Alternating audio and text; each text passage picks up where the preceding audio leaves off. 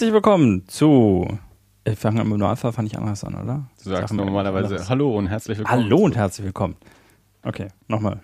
Auf Null. Drei, zwei. Hallo und herzlich willkommen zu Das Alles, Folge 70. Mein Name ist Dirk. Mein Name ist Andi. Hallo. Schön, dass ihr wieder da seid. Wir sind heute hier bei Andi. Ja, kaum, kaum gibt's das neue Ja. Studio bei Dirk, äh, sind wir jetzt schon ähm, bei mir daheim, ähm, weil ich äh, etwas mobilitätseingeschränkt bin und äh, wir wohnen zwar jetzt mittlerweile recht nah beieinander, aber jeder, Met jeder Meter ist gerade zu Mhm. viel und ein Taxi wollte ich dann doch nicht nehmen. Deswegen sind wir hier wieder in äh, etwas improvisiertem Aufbau an äh, unserem Wohnzimmertisch hier. Neben der, ja, Te- Teile, Teile der Comicsammlung stehen hier zumindest. Meiste Teile ist ja immer noch eingelagert. Ja, stimmt. Äh, Im in äh, klimatisch optimalen Verhältnissen Genau. bei äh, konstanter Im, im, im, Luftfeuchtigkeit. im Comic-Humidor. Nee, kann man so nicht sagen. Dirk, was trinken wir heute? Oh, wir trinken. Wir haben schon ähm, länger nicht mehr, na gut, wir haben auch schon länger nicht mehr so aufgenommen, aber können wir wieder sagen, weil wir was Mal Neues trinken. Hatten wir den Italiener, genau. Und ich habe den Wein, der ist mir gleich ins Auge gesprungen, weil er heißt Drei Talente. Äh, und es ist ein halbtrockener Dornfelder. Den, der dir, glaube ich, äh, wie du sagtest, in erster Linie wegen seiner Veganität ins Auge sprang. Ja, der ist äh, beim, beim Einkaufen im Großmarkt, äh, naja, zumindest im großen Supermarkt, ähm, weiß nicht, im Vorbeilaufen habe ich den irgendwie stehen sehen und irgendwie hat er mein Auge ergriffen. Und dann habe ich da mal den roten und den weißen mitgenommen und beide bis heute noch nicht aufgemacht. Hm. Und ähm, der wartete quasi nur darauf, dass wir wieder, dass wir wieder aufnehmen und Wein trinken. Und deswegen haben wir jetzt heute mal den, den roten hier am Start. Ja. Es sind drei Talente und äh, zwar von Yvonne Dockendorf, Docken, Dockendorf, Hans Wehrheim und Fritz Eitel, die äh, mit ihren Konterfeis auch diese, diese Flasche zieren. Ich bin eigentlich nicht so der Freund von halbtrockenem Wein. Ich bin ja, wie du vorhin meintest, eher so der Trocken-Nazi. ähm, aber der ist überraschend, überraschend wenig halbtrocken. Das freut mich. Das dass er- halbe kommt nicht so raus. Und ich meine, also ich bin ja schon dankbar, dass du überhaupt äh, den, den Weg zu trockeneren Weinen gefunden hast. Ich weiß, wir haben früher Viala zusammen getrunken. Viala Sweet, wo Ah. Sweet draufsteht, muss auch Oh, Sweet ja. drin sein. Ja, ich war, ich war ja überhaupt kein Weintrinker und süßer Weiß war immer das Einzige, was ich trinken konnte in der Richtung. Und ähm, ja, mittlerweile bin ich auch eher. Aber das waren auch noch die bösen Zeiten, als du auf dem Küchentisch standest und die Lampe geschwungen hast. Ah, ich glaube, da war kein Wein im Spiel, da war ein ganz anderer Alkoholiker im Spiel. Und, und alle davon. Nur weil du nachhaltig bestritten hast, du, dass du die, die Küchenlampe geschwungen hast. Naja, also das, ich, äh, Ich meine, meine, meine, ja, ja, aber, aber meine Erinnerung war, war recht getrübt äh, an diesem Moment. Deswegen habe ich es erstmal nicht geglaubt, als mir das gesagt wurde, dass dies passiert sei. Ähm, ja. Macht ja nichts, das passiert heute nicht. Hier gibt's gar keine Danke zu Ich könnte mich an den, äh, an den Ventilator äh, hängen.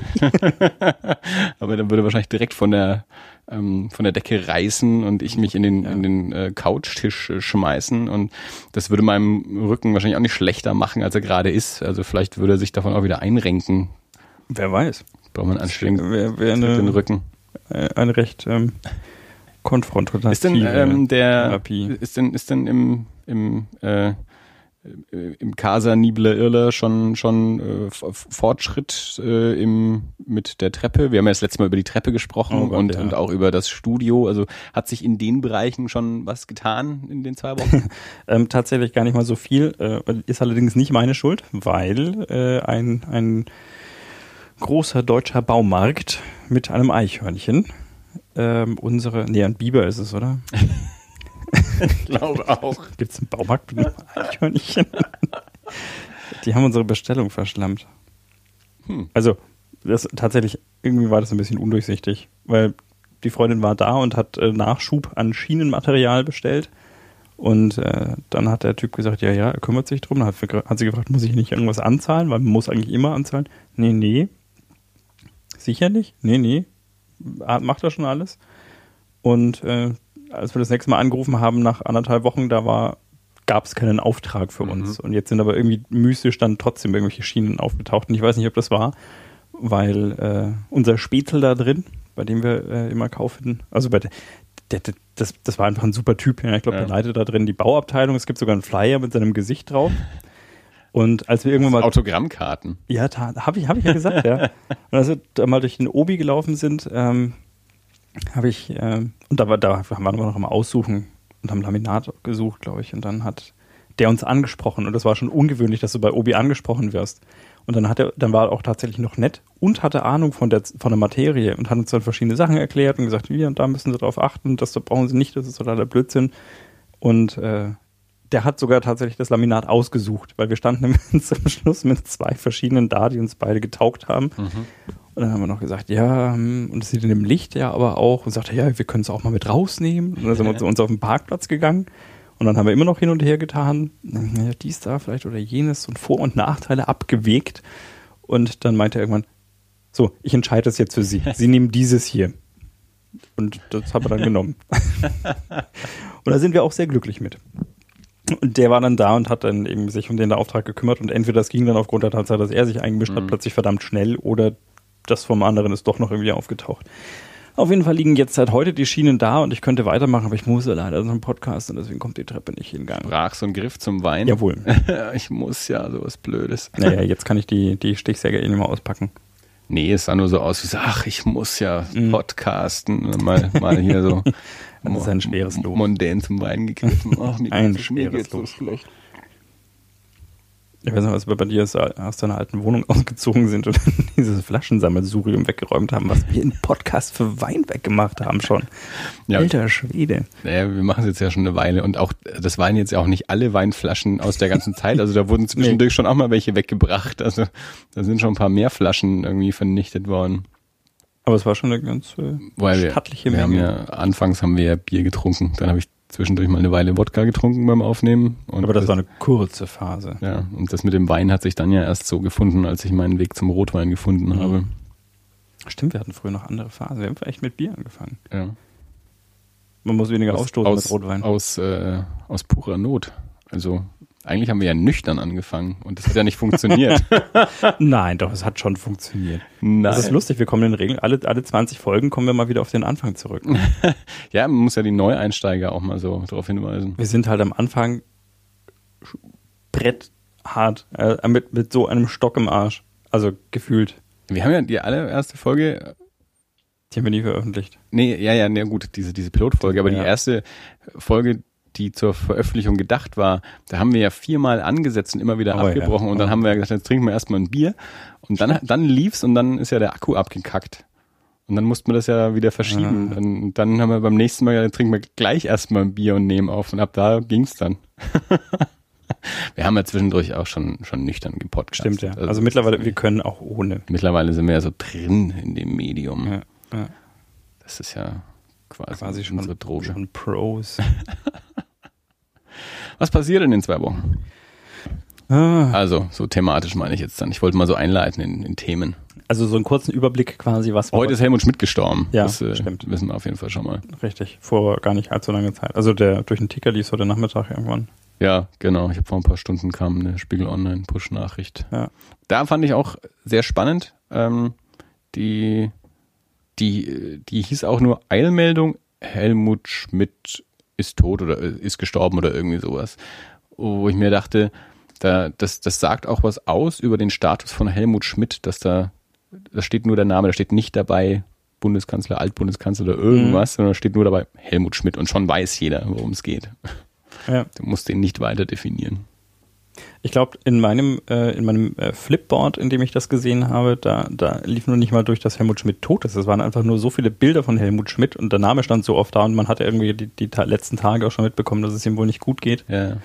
Äh, Das habe ich nicht mitbekommen, das waren nämlich keine Push-Nachrichten. Also, Und wenn es keine Push-Nachricht ist, kriege ich es nicht mit. wenn man dir die Nachricht nicht um die Ohren haut. Ja, ist so. naja, ab, und, ab, ab und zu bin ich dann auch mal so auf Spiegel Online, aber es gibt echt Wochen, wenn es wenn es keine Push-Nachricht ist, dann kriege ich es nicht mit. Hm. Bin raus aus der Welt. Ja. Ja, irgendwie pff, komisch. Also das ist halt, der gehörte schon irgendwie dazu. Gut, ich meine, es war natürlich auch in gewisser Weise absehbar. Ja. Also weil äh, der war ja mittlerweile so alt, dass, dass man und, und ja, wie du auch sagst, gesundheitlich natürlich auch nicht mehr äh, komplett auf der Höhe, dass das äh, quasi jederzeit erwartbar war. Und nachdem dann, ich weiß gar nicht, wie lang es jetzt her ist, dass, dass äh, seine Frau Loki gestorben ist, zwei Jahre grob geschätzt oder Mhm. sowas. Und das ist ja, das sagt man ja immer wieder so, gerade bei so alten Paaren, äh, es ist ja dann häufig so, wenn der eine geht, dass dann beim anderen auch nicht mehr so lang dauert. Hm. Ähm, und ja, gut, das meint es ist äh, kein, in dem Sinne kein überraschender Tod und äh, auch, auch kein Tod, wo man sagt, mein Gott, der hätte noch 20 Jahre gehabt, weil die hätte er nimmer gehabt. Ja. Also, der war ja über 90. Ja, der Träger. Nee, aber Weißt du, woran er gestorben ist? ähm, ich habe ehrlich gesagt sonst jetzt weiter nichts gelesen. Also ich glaube einfach am Alter. Hm. Waren die Zigaretten doch nicht sein Tod? Also das, ich, glaube, ich, er war ja auch wirklich der Einzige, dem man das überall noch nachgesehen hat, oder? Ja, so, so, weil ich das mitbekommen habe, also dem, dem konntest du es einfach nicht mehr verbieten. Also in, in jedem Fernseh- oder, oder Theaterauftritt oder irgendwie sowas. Also dem, der hat immer geraucht. Ich erzähle immer die Geschichte äh, aus irgendeiner Dokumentation. Ich glaube, es war so eine Sandra Maischberger Dokumentation vor einigen Jahren über ihn, wo er in, in New York war und im, im Restaurant geraucht hat und damals war halt ja in, in Amerika da auch schon, oder in, zumindest in New York, in öffentlichen Plätzen, Orten, aus Rauchen schon überall verboten. Und dementsprechend aufgeregt war dann plötzlich auch so der, der ganze Kellnerstab, dass der dieser alte Mann raucht und äh, man kann ja nicht rauchen. Und dann sind sie wohl auch zu ihm hin und haben auch gemeint, irgendwie, das, also, äh, er kann jetzt da nicht rauchen. Und dann haben sie ihn, hinterher haben sie ihn dann darauf angesprochen. Und also es, es wurde dann irgendwie doch so geregelt, dass der alte Mann dann doch weiter rauchen darf. Oder so, er tut's halt einfach. Und dann haben sie ihn im hinterher darauf angesprochen, eben so für die Kamera, fürs Interview. Und dann meinte er so, ich habe zu dem Mann gesagt, wenn der Feueralarm losgeht, dürfen sie wegrennen. Und dann hat er weiter geraucht. So.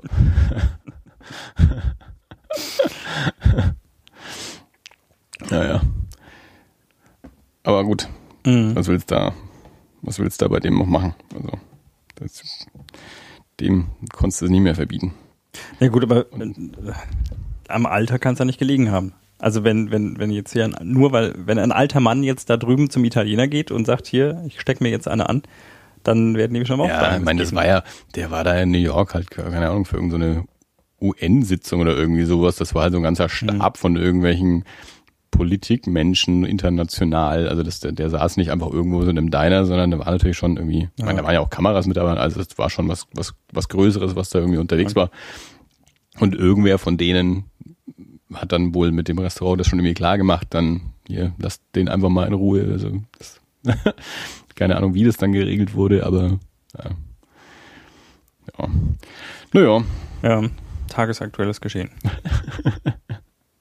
von dem wir beide so keine Ahnung haben. Also wenn ich, wir haben beide so so richtig aktiv, also nicht als als als Kanzler Helmut Schmidt nicht mehr so Nee. mit, also er war noch Kanzler, als wir klein waren, aber so richtig viel haben wir davon nicht mehr mitbekommen und Ich glaub, dann der erste Kanzler, an den ich mich erinnere, war Kohl. und der war es ja lang genug. Der war Lager. Also der, das war ja, das war ja auch schon ein ganz neues Gefühl, als Kohl mal nicht mehr Kanzler war. Das Mhm. war ja schon total verrückt. Den kennen ja viele schon gar nicht mehr, Den Kohl? Oder den Schmidt? den Kohl. Hm. Gut, äh, genug Politik. Hm, Politik. Gut, machen wir Popkultur. Ja, endlich. ähm, ich habe eine Doku gesehen. Dann fang doch du mal mit einer an. Ich habe Ja, du hast 100 Dokus gesehen. Du wirst jetzt, dass ich mein Pulver verschieße, damit du den Rest der nee, Zeit äh, hier... dafür hast du noch, noch eine spannende Live-Action-Geschichte dann. Stimmt, ja. Ähm, Welche Doku hast du denn gesehen, Dirk? Ich, ich, äh, ich muss googeln, wie sie heißt. Ich weiß es nicht mehr. Hm. Nun ja. Ich krieg den Titel nicht mehr ganz zurück äh, zusammen. Ich bin mir auch nicht sicher. Äh, Jiro Dreams of Sushi. Kenne ich den Titel? Ja. Hm. Genau, die habe ich gesehen. Ich, bin, ich, ich weiß gar nicht, warum ich sie gesehen habe tatsächlich. Ähm, Weil ihr eine neue Küche habt und ich dachte, jetzt beschäftigen wir uns mal mit Sushi. Äh, nee, nicht, nicht zwangsweise. Also es geht um einen, äh, um einen 85-jährigen Sushi-Meister, der, wie der Name der Dokumentation sagt, Jiro heißt, Jiro Ono. Und äh, der hat also wohl das erklärt beste Sushi-Lokal der Welt. Also ist auch, hat drei Michelin-Sterne, soweit ich weiß. Und ist halt in, einem, in einer U-Bahn-Station mhm. und hat zehn Plätze. So. Ja. Und da macht er das beste Sushi der Welt. Ja. Und äh, die Dokumentation also, beleuchtet halt so ein bisschen ihn und sein. Die ist, also man, man lernt jetzt, man erfährt nicht so viel über Sushi. Ich dachte tatsächlich, oh, es ist eine Sushi-Dokumentation, gucke ich mir mal an, weil es schadet ja nie mehr über Sushi zu wissen. Und äh, sagt der Mann, der mich mal ausgelacht hat, äh, als ich mir aus der Bücherei erstmal zwei Bücher über Sushi ausgeliehen äh, hat, habe, ähm, als es darum ging, das erste Mal Sushi essen zu gehen. Ja, nein, äh, Vorbereitung schadet nicht, aber ich esse jetzt schon ein paar Jahre Sushi und äh, dann schadet es ja auch nicht, da drüber ja. mehr zu erfahren. Und äh, da ging es aber tatsächlich weniger um das Sushi als eher um die Person. Ja. Und auch da dann, ich weiß nicht, also es war, hm. es ist auf jeden Fall eine sehr schöne Dokumentation. Also von den Bildern her mhm. finde ich, finde ich schön gemacht. Man sieht immer wieder Sushi und hat danach voll Lust drauf, wenn man Sushi mag. Und äh, die, die Liebe, die er zum Sushi machen äh, so hat, die kommt halt sehr stark dann mhm. schon, zum, schon zum Ausdruck. Und äh, ja, auch die, die Detailversessenheit und so ein bisschen, ein bisschen seine persönliche Geschichte, weil früher hat er selber noch den Fisch gekauft und dann sieht man halt auch irgendwie früher in den Großmärkten wie solche Thunfische. Für den geneigten Hörer, ich deute gerade einen verdammt großen Thunfisch an.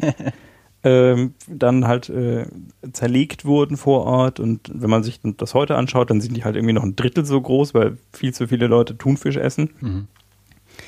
Und dann gibt es auch schon Fische, die gibt es gar nicht mehr, die man früher gemacht hat. Und dann versucht man halt was anderes. Und äh, ja, so ein bisschen diese Entwicklung beschreibt er dann halt. Und dass er jetzt dann bald in, in Ruhestand geht und das an seinen Sohn übergibt. Und dann ist die Frage, kann der überhaupt bestehen? Und dann wird ein anderer Sushi-Meister dazu befragt. Und mhm. er sagt dann, ja, das Problem ist halt, das ist der Sohn seines Vaters. Das heißt, der kann eigentlich nur dann, der, der muss eigentlich besser werden als sein Vater, damit er daneben bestehen kann. Mhm. Weil wenn er nur genauso gut ist, dann, dann werden die Leute schon sagen, ah, aber, aber Giro war halt. Ah. Ja. Und äh, ja, das ist so die Doku. Ich weiß jetzt nicht viel mehr, wie gesagt, über, über Sushi, aber über, äh, über Giro. Und also es, es ist eine nette Dokumentation. Dauert, ich glaube, nicht ganz anderthalb Stunden und kann man sich schon, schon anschauen. Es ist ein unaufgeregtes, äh, ja. eine unaufgeregte Dokumentation. Na, vielleicht setze ich die mal auf meine Netflix-Liste. Ja, ich glaube, da steht, äh, da steht ja sonst auch nicht viel drauf und äh, hm. ja, dann äh, schaffst du das bestimmt immerhin haben wir jetzt äh, die Woche ein bisschen was weggeschafft. Naja, so viel auch wieder nicht, aber ein bisschen.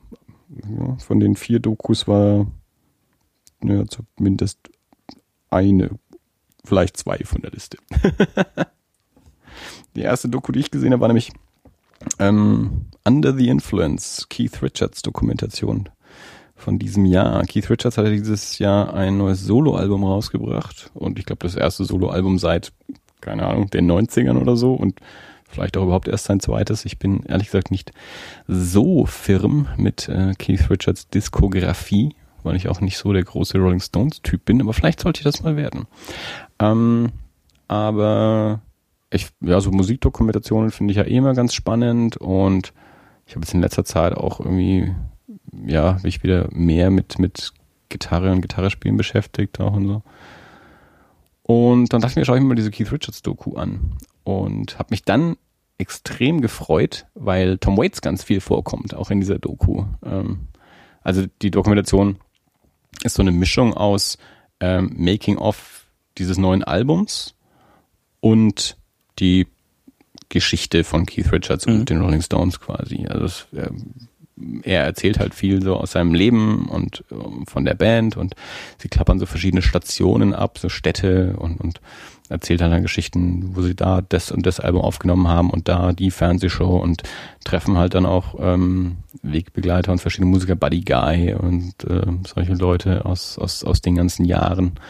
Ähm, und zwischendurch sagen sie auch mal wieder ein bisschen was eben zu vom Entstehungsprozess des neuen Albums und spielen mal ein Lied an ähm, vom, von dem neuen Album.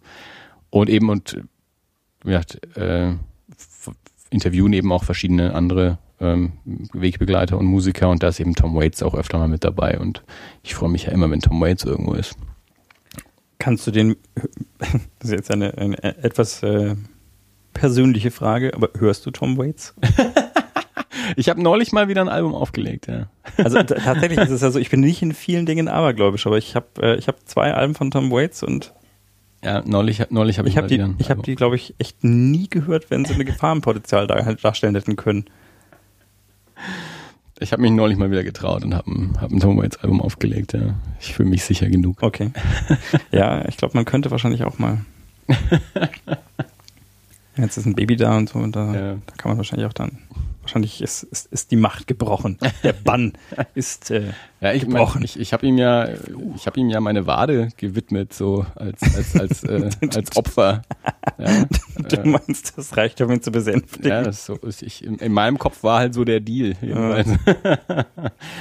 also vielleicht, vielleicht zum Hintergrund. Ich weiß nicht, ob wir schon mal darüber gesprochen haben, aber äh, Tom, Tom Waits hatte, glaube ich, äh, also mir ist es auf jeden Fall zweimal passiert, dass es irgendwie ein neues Tom Waits Album rauskam und ich verlassen wurde. Also das genau, nachdem du das gesagt hattest und ich eine gehört habe, ist bei mir eine Beziehung in die Brüche gegangen und danach habe ich die nie wieder angefasst, ja. wenn, wenn sie, wenn ich nicht eh gerade Single war. Ja.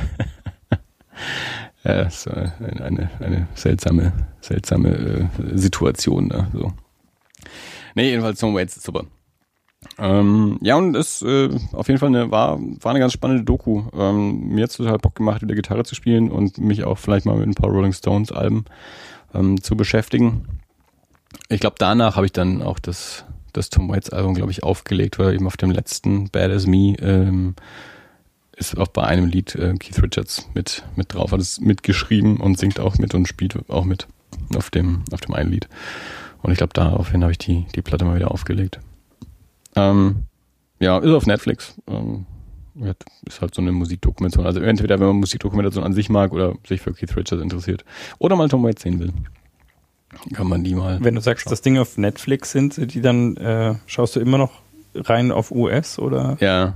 Also falls jemand die sucht, äh, ja. falls ihr sie nicht findet, äh, im deutschen Netflix-Kanal kann es sein, dass ihr in, in den US-amerikanischen Raum wechseln müsstet. Ja, wäre möglich. Also ich habe es auf OS gesehen. Ich, bei der gehe ich jetzt fast davon aus, dass sie auch auf dem Deutschen ist, weil das glaube ich auch wirklich eine Netflix-Doku ist und mhm. die sind dann ja normalerweise immer gleich überall. Mhm. So diese, diese ähm, Netflix-spezifischen Produktionen. Ähm, nur bei, bei Sachen, die nicht von Netflix produziert sind, da gibt's natürlich dann schon Unterschiede. Also dadurch, dass ich immer nur OS sehe, gibt's auch ganz viele Sachen, die ich nicht sehen kann, weil halt dann solche Serien wie Better Call Saul in Deutschland direkt auf Netflix rauskommen, in den USA halt nicht. Deswegen Mhm. Ähm, Habe ich das zum Beispiel noch nicht gesehen. Und da gibt es verschiedene andere Sachen auch. Dann hatte ich ja in der letzten Folge die Dokumentation Cinema Perverso angekündigt. Ja, ich habe sie verpasst. Die dann ich ja an. So geärgert. Bitte sag mir, dass sie schlecht war. Nee, sage ich nicht. ähm, die wird schon nochmal wieder auftauchen. Ich weiß, ich habe mir den den Tag äh, der Wiederholung sogar in den Kalender geschrieben, aber das ist irgendwie um 1 Uhr nachts und ja. wenn da nicht zufällig gerade das Baby wach ist, dann. Hast du mal in die Arte-Mediathek geschaut? Ja, aber da ist es nicht drin. Hat mich sehr geärgert. So habe ich ja gefragt. Ja, weil also ich hab, ob, du, ob du das getan hast, weil ja. häufig gerade bei Arte ist ja häufig auch so, dass die Sachen oder dann zumindest für eine Woche oder so ja. äh, auch in der Mediathek sind. Nee, in dem Fall nicht. Deswegen, also es ich habe den Zeitpunkt der Wiederholung gefunden, aber mhm. leider äh, leider nicht in der Mediathek, sonst hätte ich mir dort schon angeschaut. Nee, war auf jeden Fall eine, eine, eine launige Dokumentation, geht auch nur eine Stunde. Und ähm, ja, wie beim letzten Mal erwähnt, erzählt also die ganze Geschichte des Bahnhofskinos, so mhm. die Erstehung, Entstehung und, und warum die Dinger überhaupt gebaut wurden und, und wie sich dann dort so das Programm entwickelt hat, eben erst so vom quasi ähm, ja, Wochenschau-Kino, ähm, dadurch, dass dann durch das Aufkommen des Fernsehens Nachrichten im Fernsehen sichtbar waren, hatte sich das ein bisschen überlebt dafür, dann eben am Bahnhof ins, ins Kino zu schauen, sodass dann ähm, ja diese Kinos eben Sachen gezeigt haben, die es im Fernsehen nicht gab. Und das war dann halt eben Sexfilmchen und, und äh, Action- äh, und Horrorfilme, so trashige Exploitation-Filme. Und ja, wurde halt zum einen die Entwicklung dieser Kinos äh, vorgestellt, dann zum anderen eben auch so verschiedene Filme oder eben die Entwicklung von den Filmen. Und Interviews eben mit Menschen wie Jörg Buttgereit und Uwe Boll und verschiedenen anderen Menschen, die sich äh, mit sowas auskennen. Und es war eine recht ähm, launige Angelegenheit. Die Struktur war ein bisschen verwirrend, ähm, weil die so, die sind so ein bisschen hin und her gesprungen in dem, was sie so erzählt haben. Erst haben sie irgendwie, ja, so das Programm vorgestellt und dann sind sie in der Zeit wieder zurückgesprungen, haben erstmal erklärt, wann und warum die überhaupt gebaut wurden und dann haben sie eben später einzelne Filme so näher vorgestellt, wo es dann ja, wo ich dann auch irgendwann gesagt habe, wir haben einen relativ großen Block über Macho Man dann mit drin gehabt auch, ne? mhm. René Weller im Interview, wo ich dann auch gesagt habe, okay, jetzt, jetzt geht's nicht mehr wirklich um Bahnhofskino. Also es wird mir halt ein Film jetzt explizit vorgestellt, der vielleicht in Bahnhofskinos lief, aber ja, das ist jetzt vielleicht ein bisschen, in dem Moment war es mir dann fast ein bisschen zu viel, so Fokus auf einen bestimmten Film. Und das war nicht nur der, wo jetzt Macho Man kenne ich jetzt halt eben auch, was ich ganz spannend fand, war, dass sie einen Film vorgestellt haben, von und mit Christian Anders, dem äh, guten alten Schlagersänger. Es fährt ein Zug nach nirgendwo und so. Der, der einen Film gedreht hat. Ich habe vergessen, wie er heißt, aber irgendwas mit, also irgendein so Sektencamp-Film irgendwie der, der total wahnsinnig aussah und ich, der, der hat mich sehr begeistert, weil ich dachte, oh Gott, warum, ich, warum weiß ich das noch nicht, dass es den überhaupt gibt und warum habe ich den noch nicht gesehen? Also das vollkommen verrückte Hippie-Trip-Film, aber eben mal aus, äh, aus Deutschland äh, gemacht von und mit einem Schlagersänger. Vollkommen durchgebatztes Teil. Und ja, also die Dokumentation ähm, auf jeden Fall sehenswert, wenn man die mal irgendwo kriegt und ja, die wird garantiert nochmal auch irgendwo laufen ähm, oder mal irgendwo zu sehen sein. Cinema Perverso von Oliver Schwem von diesem Jahr. Also, wenn man halt Bock auf so Trash-Kram hat. Also, wenn man sich die, äh, die Filmografie von Christian Anders anschaut, das Mädchen aus dem Fahrstuhl, der Stein des Todes, in den Klauen des CIA, die Todesgöttin des Liebescamps. Das war der Film. Okay, die klingt. Allein der Titel ist geil, oder? Ab da fängt es dann jetzt aber auch an, äh, so weiterzugehen, dass man sich das sehr gut im Bahnhofskino vorstellen kann. Die Brut des Bösen. Wir hauen den Hauswirt in die Pfanne. Das aber das ist, glaube ich, dann schon wieder eher so eine, so eine, so eine ähm, Penela-Komödie, oder? Es klingt so ein bisschen mehr mhm. wie, wie hier äh, die Lümmel von der ersten Bank. Wenn die tollen Tanten kommen. Das ist das aber ist auch sowas wie Porno-Ecke. Na, ich glaube, das ist auch eher sowas wie Charlies Tante, so ein, so ein, so ein äh, Genderbender Drag Queen verkleidet Ding. Und äh, wie kommt so ein reizendes Mädchen zu diesem Gewerbe? Ein etwas sperriger Titel. das stimmt. Aber klingt nach einem guten Titel für unsere Folge. ja. Okay.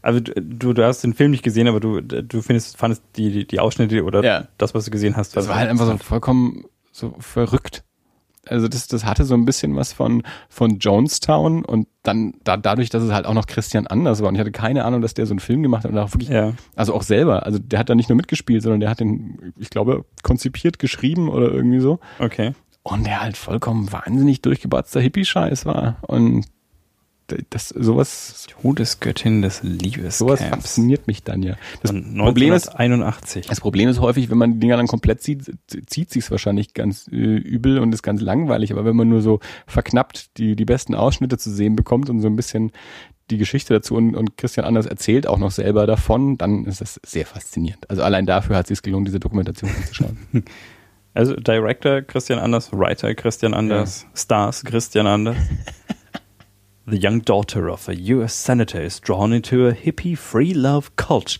called the Children of Light by the blonde boyfriend of the cult's leader, a mysterious and beautiful Asian woman. Okay. Super gut. Das äh, mit dem englischen Titel Divine Emanuel. Ja, äh, deutsche Produktion. Findet man sowas eigentlich irgendwo? Keine Ahnung. Das ist Netflix wird sowas nicht geben, oder? Ich habe schon öfters mal auf Netflix irgendwas gesucht ja. und dann gab es das nicht und kurze Zeit später gab es es dann und ich habe mir überlegt, ob ich vielleicht, äh, ohne es zu wissen, ein Netflix-Trendsetter bin, ja. sodass die, die beobachten, ja. ja. genau, die gucken, was, was ich mir so aussuche, weil dann wissen sie, das ist, das ist der heiße Scheiß. Ich suche bei Netflix einfach mal nach äh, die Liebesgöttin, nein, die Todesgöttin des Liebescamps. Kannst du mir fast nicht vorstellen, aber Also ich kenne jetzt nur das US-Programm, da ist er nicht, glaube ich. Oder ja, vielleicht habe ich ihn natürlich auch einfach unter dem englischen Titel noch nicht erkannt. Es gibt schon auch deutsche Filme auf dem amerikanischen Netflix. So ist es nicht. Äh, sowas wie Feuchtgebiete zum Beispiel. Wetlands. Wirklich? Ja. Super. Okay, haben wir das Beste exportiert, was wir haben, oder? Ja, was ich, was mich richtig gefreut hat, was es gab, war ähm, die, heißt er, die Herren mit der weißen Weste oder so heißt er auf Deutsch, auch so eine Mario Adolf 70er Jahre Gangster-Komödie, den ich auch seit, den wahnsinnig oft im Fernsehen auch gesehen habe. Okay. Und den gibt's auf dem US-Netflix. Äh, weiß jetzt nicht den amerikanischen Titel. Sind die dann synchronisiert oder Untertitel? Habe ich noch nie ausprobiert. Ich, ich kann mir fast nicht vorstellen, dass die synchronisiert sind, weil das machen die Amis eigentlich nicht. Also nee. ich glaube erst, die synchronisiert sind. Also wir haben ja die, ähm, die französische Serie französische Serie The Return. Ja, ja. Die haben wir ja auf Netflix angeschaut und die ist halt ähm, äh, untertitelt. Okay. Äh, deswegen gehe ich davon aus, dass auch diese deutschen Filme dann untertitelt sind. Mhm. Hm. naja, gut. Ähm, lassen wir Cinema Perverso damit. Äh und die Todesgöttin im Liebescamp. Ich sehe schon, du, du findest den noch. Ich finde den, aber sowas von. Willst du uns nicht erst noch erzählen, was du noch so? Ja, es ist nicht so viel. Da ist es halt gleich wieder weg. Achso, soll ich ja noch ein bisschen weiter? Ja, erzähl doch du mal noch ein bisschen. Dann. Also ich habe ja noch ein paar Sachen hier Ich habe noch eine Dokumentation gesehen. Ähm, eine, die äh, dich vielleicht auch interessieren dürfte. Atari, Game Over. Oh, ja. Hatte ich, glaube ich, auch schon mal in der Hand, aber... Von 2014. Ähm, gemacht von Zack Penn. Zack Penn ist ähm, im, im Hauptberuf Drehbuchautor. Der hat so ein paar X-Men-Filme und Hulk und Fantastic Four und so, so gemacht. Das ist viel, viel Superheldenkram. Und der hat diese Dokumentation gemacht, die sich mit dem Aufstieg und Fall der Firma Atari beschäftigt. Und zwar anhand dieses urbanen Mythos, dass ähm, dass, dass das Spiel zu dem Film E.T. Atari ähm, kaputt gemacht hat, ähm, weil es ein scheiß Spiel war und äh, millionenfach verkauft wurde und genauso millionenfach aber auch zurückgebracht wurde. Und dann gibt's diese oder gab's diese Geschichte, dass es also in, in New Mexico äh, eine, eine große ja, ausgegraben haben. Genau, eine große ähm, Müllhalde und dort soll also Millionen Cartridges von, von dem ET-Spiel irgendwie vergraben sein. Und es gibt einen, einen Menschen dort vor Ort, der einfach, der, der jetzt nicht irgendwie so der große Videospielinteressierte war, aber der aus also, so aus halb archäologischem Interesse irgendwie einfach fasziniert davon war, diese diese diese ähm, diese Spiele zu finden. Also der hat sich jahrelang damit beschäftigt, ähm, wo das sein müsste. Also es ist einfach nur eine große plane Fläche. Also man mhm. muss dort irgendwo graben und auch durch Beton durchbohren und so. Und hat sich also lange damit beschäftigt, um möglichst genau das bestimmen zu können, wo müsste das sein, wenn, wenn das überhaupt so ist, äh, wo das dann ist. Und dann eben auch Genehmigungen einholen von der Stadt, dort überhaupt graben zu dürfen. Und dann gab es eben auch Bedenken von, ähm, von der Umweltbehörde, dass man halt nicht weiß, wie das ist, das ist unter Beton verschüttet, wenn man jahrzehntelang, wenn man das jetzt aufbohrt, was da vielleicht an giftigen Gasen oder irgendwas rauskommt. Ähm, und den, den begleitet er da eben zum einen eben so bei den Bemühungen dort diese, diese Grabstätte haha, zu finden und auszugraben und erzählt dabei dann eben auch noch komplett die Geschichte vom, wie gesagt, Aufstieg und Fall von äh, Atari und mit Interviews ähm, des damaligen Chefs von Atari und dem Spieleentwickler, der, der eben auch das ET-Spiel dann entwickelt hat. Und ähm, einer der Xbox-Erfinder ist, ist mit dabei und noch diverse andere ähm, Videospielmenschen. Ähm, und ich bin jetzt ja auch nicht so der große Gamer. Ich hatte das damals mitbekommen, äh, halt im Netz irgendwo gelesen, als die das Ding dann tatsächlich ausgegraben haben. Also vorher kannte ich die Geschichte nicht. Ähm, und die Dokumentation ist echt lustig. Die, ist, äh, die macht Spaß. Ähm, erstens ist es sehr interessant, ähm, so das mal so erzählt zu bekommen. Ähm, die, die komplette Geschichte, ähm, den, den, den Erfolg und dann den Misserfolg von Atari und woran es tatsächlich lag und auch so die, die Menschen dahinter mal kennenzulernen und, und wie so die, ähm, ja, die, die, die Spiele in den Anfangstagen so waren. Und ich meine, ich bin zwar jetzt kein, kein Gamer, aber ich, also als, als Kind, also auch ich habe Pong gespielt. Wir hatten auch so ein Gerät irgendwie daheim und halt mit, mit dem C64 dann halt irgendwie äh, habe ich auch viel gespielt. Danach habe ich halt einfach nicht weitergemacht. Also alles, was moderne Konsole mhm. ist, ist so an mir vorbeigegangen. Ähm, aber wie gesagt, gerade so die, die alten Tage so kenne ich auch noch. Und ähm, die, die macht echt Spaß, die ist echt lustig auch und auch interessant und die, die finden dann ja auch die Spiele.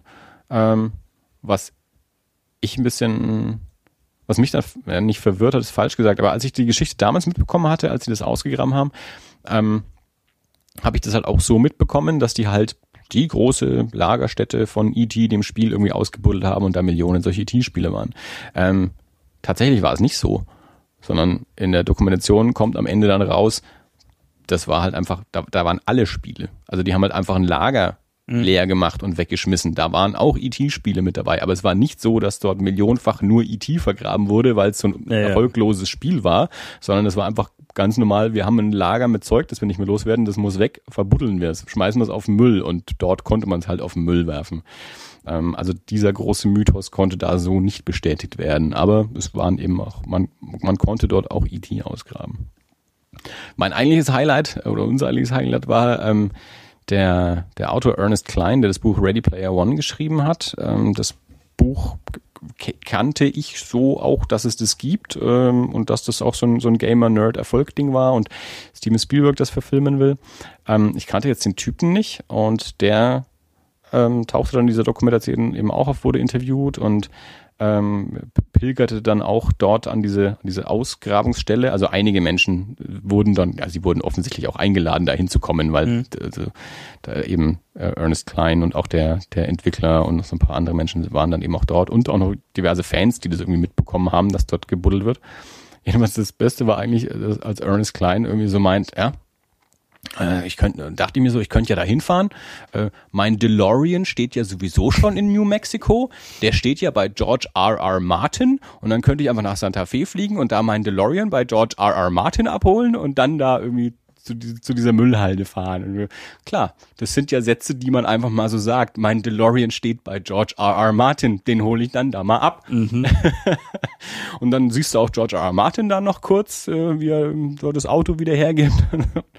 und ja, und seitdem habe ich ein bisschen äh, mich auch mit Ernest Klein beschäftigt und eben auch gelernt, dass der, nachdem er eben sein erstes Buch Ready Player One verkauft hat und auch die Filmrechte dazu verkauft hat, dass er sich dachte, er wollte schon sein ganzes Leben einen DeLorean haben und jetzt hat er auch Geld und jetzt äh, Jetzt kauft er sich einen DeLorean und dann benutzt er den auch noch gleich für sein, für sein ähm, Autorenfoto für das Buch und benutzt den auch gleich noch für die Lesereise und dann kann er das als Geschäftsausgabe irgendwie auch äh, rechtfertigen und seine Frau kann nichts dagegen sagen. Und, mhm. Ja, aber das, das war so, das war eigentlich so der geilste Satz. Irgendwie. Also, wie gesagt, auch eine, eine kurzweilige, lustige und sehr informative Dokumentation, wenn man ein bisschen so Gamer-Geek-Kram äh, ja, gern hat. Atari Game Over von Zack Penn von 2014. Ich habe nochmal einen Link äh, zu ins, ins, ins Archive, äh, ins äh, Internet Archive gestellt. Da kann man E.T. auch mal ein bisschen anspielen, wenn man sehen will, wie mhm. schlecht es ist. Ich weiß nicht, ob es dafür ausreicht, um festzustellen, warum es so schlecht war. Also das ist ja auch so ein Ding, ähm, also in der Dokumentation gibt es auch genug Leute, die sagen, das Spiel ist nicht so schlecht, wie alle tun. Ähm, es gibt Leute, die sagen, das war schlecht, es gibt Leute, die sagen, nee, war es eigentlich nicht. Ähm, ich, es war halt, also kaum spielbar. Also das ist das, was die meisten, warum sie es halt zurückgebracht haben, weil sie gesagt haben, du, du fällst ständig in irgendwelche Löcher, aus denen ja, du nicht mehr rauskommst. Genau, also du fällst in Löcher und dann verlierst du Leben und du musst aber auch teilweise in diese Löcher fallen, um mhm. diese, diese, diese Teile, die du halt brauchst, zu sammeln. Also das ist ja. so ein bisschen. Haupt, das Hauptproblem war, das, das Spiel musste in fünf Wochen fertig sein und das war halt einfach nicht machbar. Mhm. Also also, äh, beziehungsweise die, ich glaube, die Leute, die sagen, das Spiel ist gar nicht so schlecht, wie alle tun, sagen halt, äh, für, für, für ein Fünf-Wochen-Spiel ähm, okay. hat er da ganz schön was auf die Beine gestellt, der gute Mann. Mhm. Und ja, auch das eben, und der hat ja vorher, ich glaube, Yars Revenge oder so war irgendwie der, der, erste große Bestseller von Atari, den er gemacht hat und dann noch irgendwas anderes. Ich glaube, das ist Indiana Jones Game oder so. Und er hat also, der war ein, ein großer Pionier der Videospiele und hat Millionen Seller gemacht. Mhm. Ähm, und aber aufgrund und aufgrund dieser Legende, dass der Misserfolg von E.T. Atari kaputt gemacht hätte, was nicht stimmt, Ja, ja. äh, spricht keiner mehr über ihn und er ist nicht irgendwie in der Hall of Fame und er wird da irgendwie nicht beachtet und so und also äh, auf, aufgrund so, so eines falschen Mythos äh, hat der Typ irgendwie nicht den gerechten Stellenwert erhalten, bis jetzt, der, der ihm eigentlich zusteht in, in seiner, in dem, was er für die, für die Gaming-Szene und die Gamer-Branche eigentlich gemacht hat. Äh, als, als Videospielentwickler. Und das ist natürlich dann auch äh, schade, dann sowas. Ja, das stimmt. Also die ist auf jeden Fall empfohlen. Also das ähm, ist äh, auch, wenn man kein großer Gamer ist, auf jeden Fall sehr, sehr kurzweilig.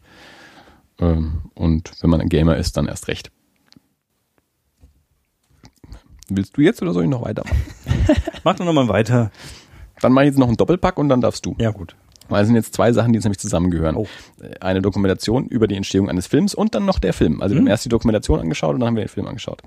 Ähm, es gab in den 90er Jahren eine Verfilmung ähm, der Insel des Dr. Moreau von H.G. Wells ähm, mit Marlon Brando und Val Kilmer.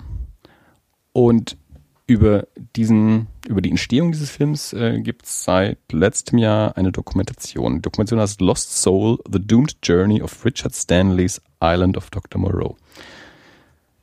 Richard Stanley war ein äh, britischer Filmemacher, der zwei kleinere so Genre-Horrorfilme gemacht und wollte unbedingt die Insel des Dr. Moreau neu verfilmen und hat das hat ein Drehbuch geschrieben und hat mit einem mit einem Konzeptkünstler ähm, Produktionsbilder äh, und so alles gemacht, ähm, ohne aber tatsächlich die Rechte daran zu haben, sondern er es war einfach mehr so ein, so ein Projekt, das er einfach gerne machen wollte und hat dann eben auch versucht, irgendwie ein Studio dafür zu begeistern, die dann entsprechend das Ganze auch finanzieren können und eben auch die, die Rechte daran erwerben und so. Ähm, und das Ganze war als relativ kleiner Film geplant, äh, wäre dann auch erst sein dritter Film gewesen und es waren eben auch alles kleinere Filme. Und dann artete das Ganze aber so ein bisschen aus, dass dann plötzlich eben Stars daran beteiligt waren, also eben so wie Val Kilmer und Marlon Brando. Und Mhm. sobald man Val Kilmer, der damals gerade so auf der Blüte seiner Zeit war, irgendwie so den, den dritten Batman gemacht und so.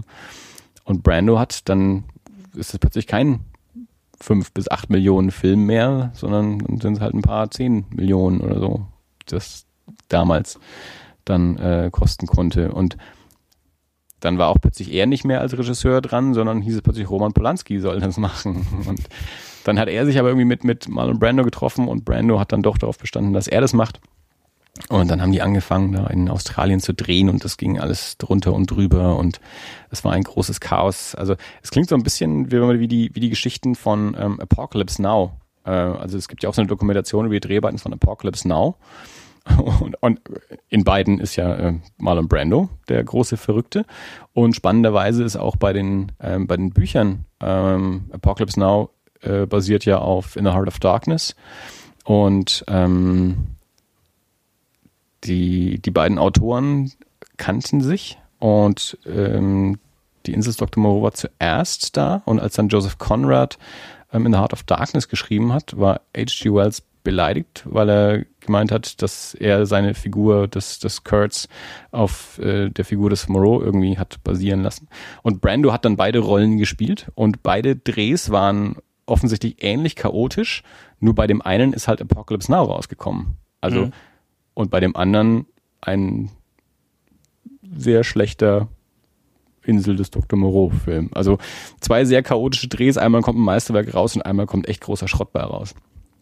Unterhaltsamer Schrott, also man kann damit Spaß haben, aber das ist echt kein guter Film. Also die Dokumentation ist ähm, sehr interessant, sehr spannend. Also, da gibt's also einige Drehs und Wendungen. Also Richard Stanley wird dann von dem Projekt abgezogen, John Frankenheimer kommt dann als Regisseur und der also Brando hat irgendwie eigene Vorstellungen, John Frankenheimer hat eigene Vorstellungen und äh, die sind monatelang dort im Dschungel. Ähm, die ganze Crew sitzt eigentlich die meiste Zeit nur rum, weil nichts vorangeht und kifft und macht Party und, und das, artet, das, das wirkt so ein bisschen wie, ähm, wie, wie Herr der Fliegender äh, nach einer Weile. Äh, und wenn man den Film dann anschaut, äh, ja, so inkohärent wirkt der auch. Also wir haben am einen Abend die Doku angeschaut, am nächsten äh, Abend dann den Film angeschaut. Ich hatte den noch nicht gesehen und, und Bianca ist äh, großer Fan, also im Sinne von, der Film ist so schlecht, äh, dass, dass es schon wieder Spaß macht, den anzuschauen. Ja. Und da, ja, weil wir halt auch am Abend vorher die Doku angeschaut haben, also ich saß die ganze Zeit auch nur da am Kopf geschüttelt und habe gelacht. Und was haben die sich denn dabei gedacht und was, was, was ist denn, was, man merkt, dass die alle auf Drogen waren und das ist vollkommener Wahnsinn. Ähm, also gerade so im Zusammenspiel äh, ist es ein netter Doppelpack, also eine sehr informative äh, Dokumentation auch wieder über so das, das Scheitern einer Filmproduktion und halt vollkommen durchgebatzter Film. Also Brando und Val Kilmer hatten offensichtlich die, die größten Egos. Keiner hatte Bock auf den Film, aber jeder hatte irgendwie dafür unterschrieben und ähm, das ging dann so weit, dass ja stundenlang nichts passiert ist, äh, weil Brando nicht aus seinem Trailer raus wollte, bevor Val Kilmer aus seinem Trailer kommt und Val Kilmer wollte aus seinem Trailer nicht raus, bevor Brando aus seinem kommt. Also sind sie halt beide in ihrem jeweiligen Trailer drin geblieben und nichts ging voran.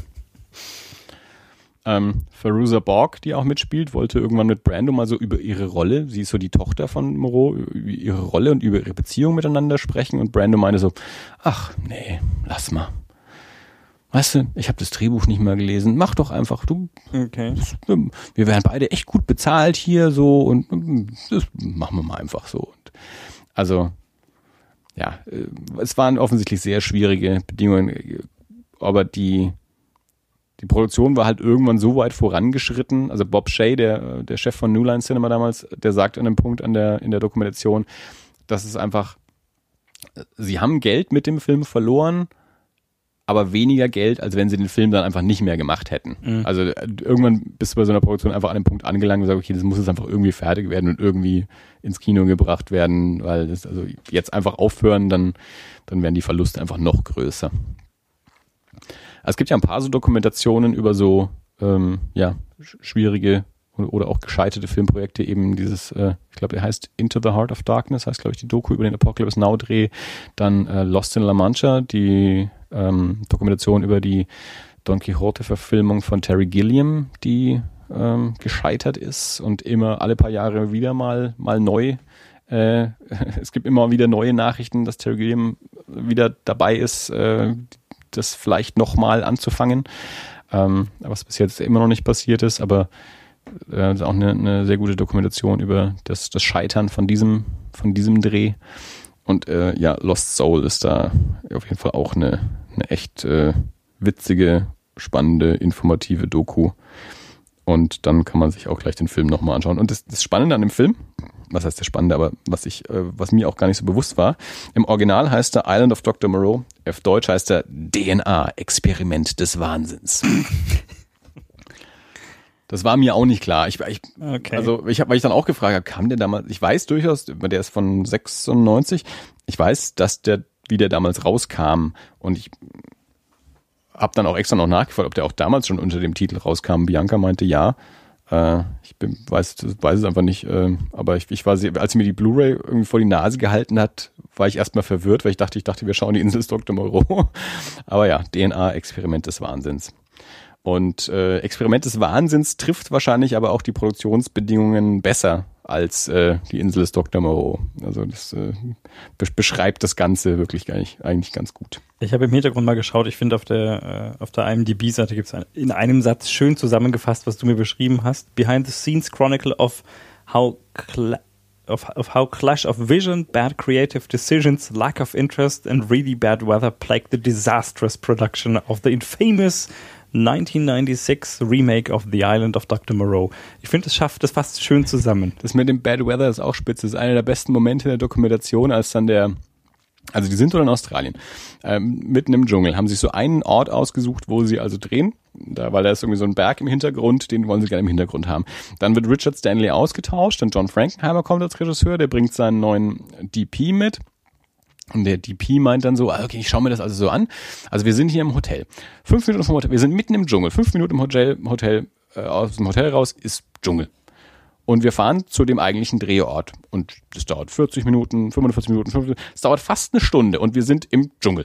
Also ich hätte fünf Minuten vor dem Hotel Dschungel und ich habe eine Stunde vom Hotel weg Dschungel. Die haben wir, also das heißt, ich muss eine Stunde dorthin und eine Stunde wieder. Das sind zwei Stunden aus meinem Tag, die weg sind, nur damit ich im Dschungel bin, den ich auch fünf Minuten vor dem Hotel haben kann. Also warum die dort drehen wollten. Die wollten diesen komischen Berg unbedingt im Hintergrund haben, um diesen, ja, den man während der ganzen Drehzeit ungefähr für anderthalb Stunden nur sehen konnte, weil der so komplett im Nebel war und um den dann im Bild zu haben, mussten wir eine Grube äh, graben, um dort die Kamera reinzustellen, sonst hätten wir den Winkel eh nicht bekommen. Also das ist vollkommener Wahnsinn.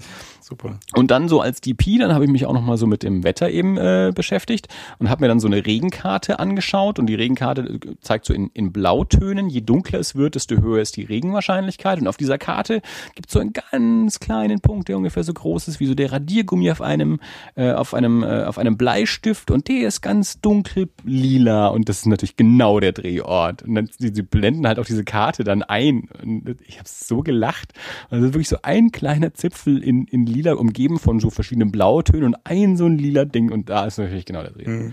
Also äh, großartig. Ähm, ja, also auch, äh, wie gesagt, auch eine, eine dringende Empfehlung, ähm, diese Dokumentation Lost Soul, The Doomed Journey of Richard Stanley's Island of Dr. Moreau.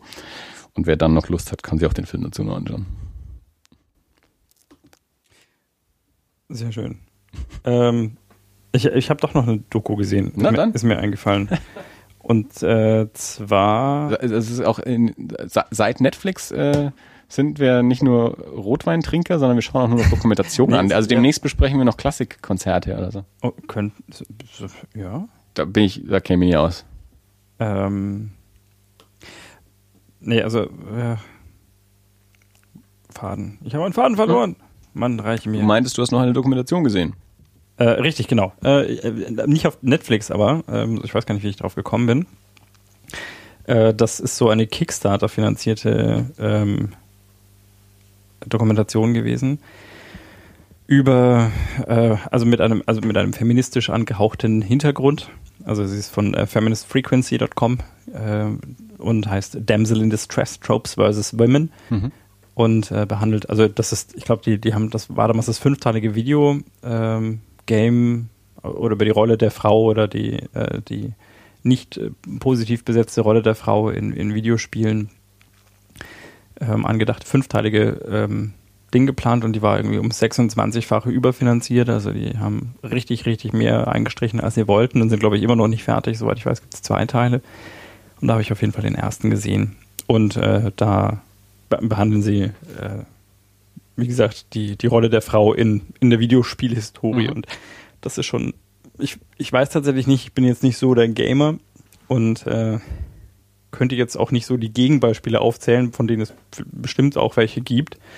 Aber es war äh, schon, schon ein bisschen erschreckend, wenn man das mal so unter die Nase gehalten bekommt, auch bei, bei gerade jetzt so bei den, bei den Spielen, die man halt kennt. Äh, Ja. Ob das die, die, die Super Mario-Reihe ist oder, oder auch äh, oder Donkey Kong, also ganz frühe Anfänge schon, bei denen eben immer dieses Damsel in Distress äh, Thema so wiederkommt. Das heißt, äh, die Frau, die vorkommt, die wird äh, instantly quasi objektifiziert, äh, in irgendeiner Form immobilisiert, ähm, entmachtet und ist eigentlich nur so das, äh, das Objekt oder der, der Sie sagen immer der Spielball, Ja. also zwischen, zwischen Super Mario und, und Bowser beispielsweise. Mhm. Und äh, oder auch Zelda. Es gibt eine komplette, eine komplette Spielserie äh, über, über Zelda. Und ich glaube, sie selbst ist überhaupt nur ein einziges Mal spielbar Mhm. und hat einmal so einen, hm, ich helfe dir, indem ich dich mit diesem Bogen mitverteidige, aber äh, hat eigentlich tatsächlich sonst, also sie ist meistens entführt gerade oder Ja. in Stein gebannt oder sonst in irgendeiner Form äh, aus dem Spiel genommen. Und das ist schon ein bisschen, also wenn man das mal so überlegt, ja, ich habe Super Mario auch gespielt Mhm. oder, oder auch Zelda und äh, mit großem Spaß. Und darüber macht man sich jetzt nicht so die Gedanken, aber das ist halt auch immer so dieses, man ist halt ein Kerl. Ja, und das ist natürlich auch so das Zielgruppending. Und äh, ist, war das nicht auch Bestandteil von diesem Gamergate? Das, äh, Ja, so ein bisschen. Also zu Gamergate ist jetzt, ist, oh, ganz heißes, jetzt habe ich den nicht irritieren lassen. Ähm, ein, ein ganz heißes Thema. Das würde ich jetzt nicht hier anschneiden, weil sonst rede ich mich in Rage. Nee, aber da, da, da ging es doch auch darum, oder? Also nur kurz, dass diese Journalistin was gesagt hat über Frauenbild in Spielen Ja, oder so, ne? ja. Also das schon, ne? Ja, Soll jetzt auch verfilmt werden, habe ich jetzt gerade gelesen. ähm, Ähm, ist schon. Wird jetzt nochmal, ich glaube, die planen irgendwas mit Scarlett Johansson oder sowas. Also es gab schon. Praktisch war Scarlett Johansson, die natürlich äh, eine ähnliche, in einer ähnlichen Diskussion bei Avengers 2 gefangen war, weil da gab es natürlich, Mhm. dass auch wieder klar die Frau ist, die, die gefangen wird und befreit werden muss. Ähm, und ähm, was wollte ich jetzt gerade noch dazu sagen? Ach ja, den Bechtel-Test. Ähm, äh, Alison Bechtel, ähm, Comiczeichnerin, die ähm, den Comic Fun Home gemacht hat und auch die vorher die Strips äh, äh, Dykes to Watch Out for.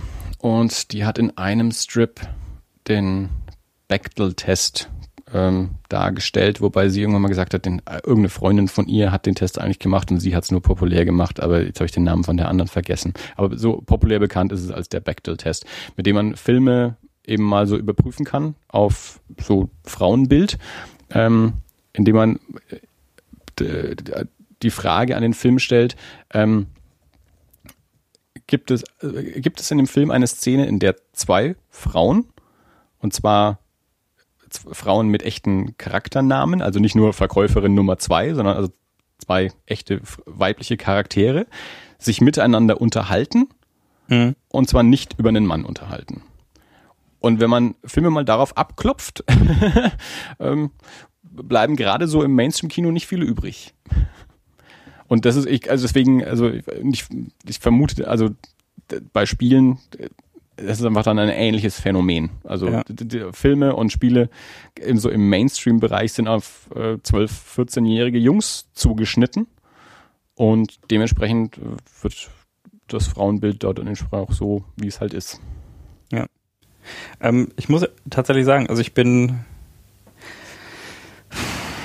Ich halte mich ja eigentlich schon für einen halbwegs reflektierten Menschen. Ähm, nichtsdestotrotz sehe ich da, weiß ich nicht, oder also, was sehe ich, ich bin jetzt nicht so in regelmäßiger Diskussion, weil ich habe nicht so viele feministische Freunde ähm, oder Freundinnen, dass das jetzt äh, regelmäßig mal zutage käme.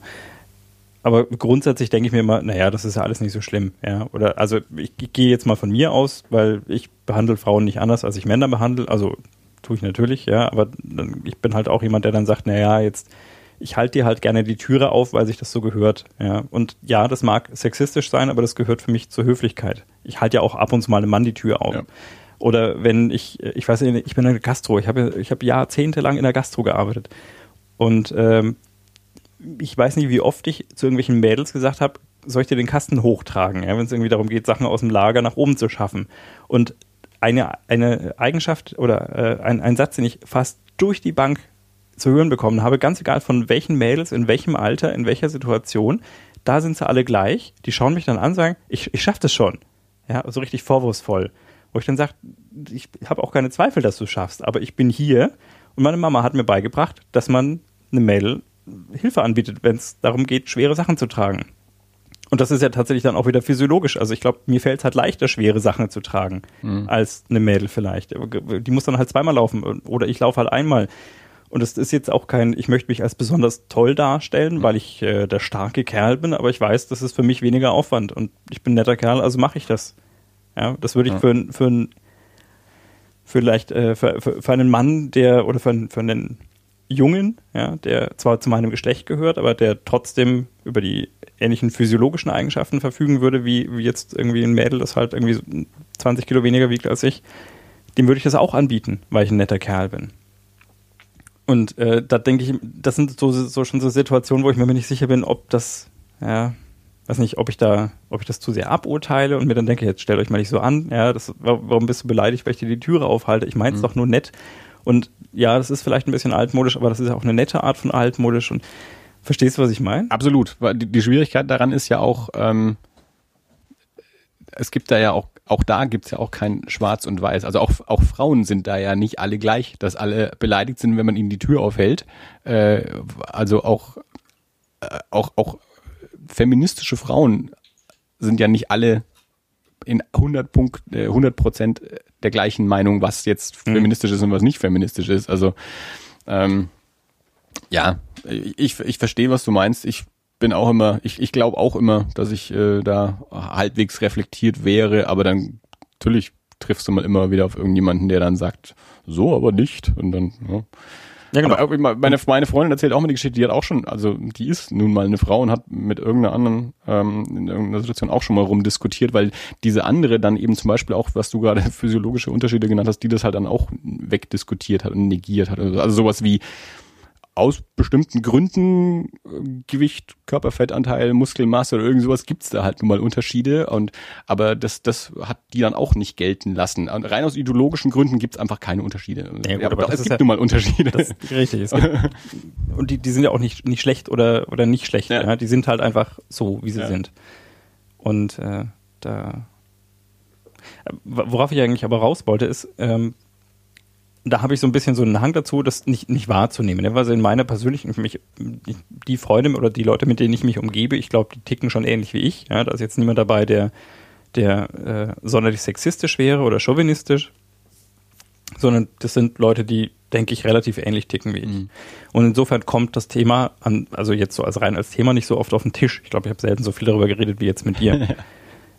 Und ähm, man, man tendiert schon dazu, nicht so sehr drüber nachzudenken. Hm. Und äh, ähnlich wie jetzt du mit dem, mit dem, mit dem Bechtel-Test oder auch äh, mit, äh, mit, mit dieser Dokumentation, die ich mir angeschaut habe, man, man denkt halt dann schon, also, denkst du, ja, stimmt, das ist eigentlich Blödsinn. Also wie oft habe ich einen, äh, einen weiblichen Charakter gespielt, wenn das ja. Spiel das vorgibt. Ja. Tatsächlich ist es so, dass relativ häufig sogar Jungs, wenn sie Computerspiele spielen und äh, gerade jetzt so irgendwie im, im äh, im so, so World of Warcraft oder dergleichen, dann, dann werden sogar relativ häufig weibliche Charaktere gespielt. Ähm, das, wobei ich da auch schon die Theorie gehört habe, dass das daran liegt, dass man halt dann lieber einem Mail auf den Arsch schaut, wenn man ihm die ganze Zeit über diese mhm. Third-Person-View hinterherläuft als ja. einem Kerl. Ähm, was ganz interessant ist, mir fällt das, äh, mir fällt das halt äh, jetzt erst seit einiger Zeit auf, seit ich Papa geworden bin. Mhm weil ich, also ich gehört auch wirklich zur, zur glücklichsten Gruppe in Anführungsstrichen. Ja. Ich bin weiß, ich bin Mann, also klar habe ich keinen Grund, mich ja. zu beschweren. Ja. Und, Was ich immer äh, sage, ja. Da, äh, das ist halt ähm, auch nicht bewusst, wenn man, ja. wenn man in der glücklichen Situation ist. Ja. Jetzt bin ich aber Papa und in der Beziehung bin ich tatsächlich ein Elternteil zweiter Klasse. Ja. Also das merkt man schon. Ob das jetzt ist, dass du irgendwo versuchst, dein äh, das, ich, ich werde geschickt, um das Kind zu wickeln oder ich nehme ja das Kind, um es zu wickeln. Ja. Dann findet man einen Ort. Im Normalfall sind die Wickeltische halt in der Frauentoilette. Da kann ich nicht rein. Und dann, dann, dann stehst du da und denkst, okay, wo jetzt? Auf dem Boden oder fange ich im, im Lokal an, auf der Bank zu wickeln oder so. Und äh, da ist es schon recht häufig so, dass, dass du als Vater eigentlich nicht vorgesehen bist. Ja. Und äh, das gibt einem so, das ist nicht schlimm, ja, weil das sind jetzt keine unüberwindbaren Hindernisse. Ganz, aber es ganz gibt spannend, das kann man jetzt eigentlich so aus zwei Richtungen sehen. Also einerseits diskriminieren für dich, weil du bist nicht vorgesehen. Andererseits aber auch diskriminieren für die Frau, weil die Frau ist immer die, die wickeln gehen muss, weil nur sie, für sie gibt's einen Tisch quasi. Also, quasi, ja. ja, aber das ist, also wie gesagt, ich bin da jetzt, das, das ist keine, keine Situation, unter der ich wirklich leide. Ja. Aber ähm, ich, also ich sehe mich ja schon auch gerne als gleichberechtigtes Elternteil. Ja, also ich bin auch jemand, der, wenn es wenn es irgendwie möglich ist, halt nicht nur diese zwei Partnermonate macht, damit ich auch mal zu Hause geblieben bin, sondern ich möchte schon, dass wir uns diese Elternschaft zu gleichen Teilen teilen und zu gleichen Teilen auch die Verantwortung teilen. Und ähm, das ist schon schlimm genug, wenn das Baby im Moment nicht auf mich steht, weil ich halt keine Milch habe. Ja. ja. Und äh, ich bin eigentlich immer nur der Depp. Ja. Ich bin der Depp, der es ins Bett bringt und da wird äh, geschrien und dann äh, nachts zum Beruhigen das Gleiche und dann, dann bin ich der, der den Schlafanzug anzieht und das macht mich ja überhaupt zum Teufel in Person. Alter Schwede. Ich habe schon, habe schon über, über äh, ich habe auf der Seite vom Thomann tatsächlich schon mal geschaut, was so Schallschutz kostet. Äh, ja, aber es ist, äh, es ist interessant, weil man zumindest, ich, ich zumindest ein, ein Gefühl dafür bekomme, gerade wie das ist, wenn du, wenn du halt einfach zu Unrecht in so eine zweite Klasse Situation rutscht, ja. Position rutscht.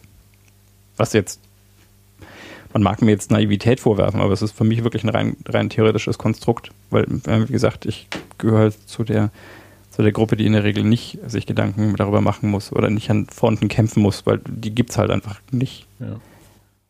Ja, hat, äh, populäre Unterhaltungsmedien äh, sind da sind da voll von. Ich glaube, dahinter stecken wahrscheinlich einfach nur ähm, wirtschaftliche Überlegungen, dass eben gesagt solche Spiele und Filme für 14-jährige Jungs irgendwie konzipiert sind. Mhm. Äh, man, ich habe das so ein bisschen mit halbem Blick im Auge, so die Diskussion, warum wann und ob und warum Wonder Woman bei den DC-Filmen, ob sie jetzt einen eigenen Film kriegt oder auch nicht, oder ähm, ob dann da eine Frau regiert führt oder nicht, das wird dann ja auch noch gleich mit diskutiert. Äh, die Rolle von äh, Black Widow in den Avengers und äh, Solo-Filme für weibliche Figuren oder eben keine Solo-Filme für weibliche Figuren und lauter so ein Kram. Und es sind natürlich äh, Fragen, die man, die man abklopfen kann und mal, mal stellen muss. Ähm, wenn es natürlich darauf hinausläuft, dass solche Filme dann nicht das Geld verdienen, dann sagen halt Filme natürlich, boah, dann, mhm. warum dann machen? Und bei Spielen natürlich genauso, wenn es halt um, um schießwütige 14-jährige Jungs geht, dann werden halt Spiele für schießwütige 14-jährige Jungs produziert. Ja. In denen sie große, kräftige Kerle mit dicken Bummen sein können.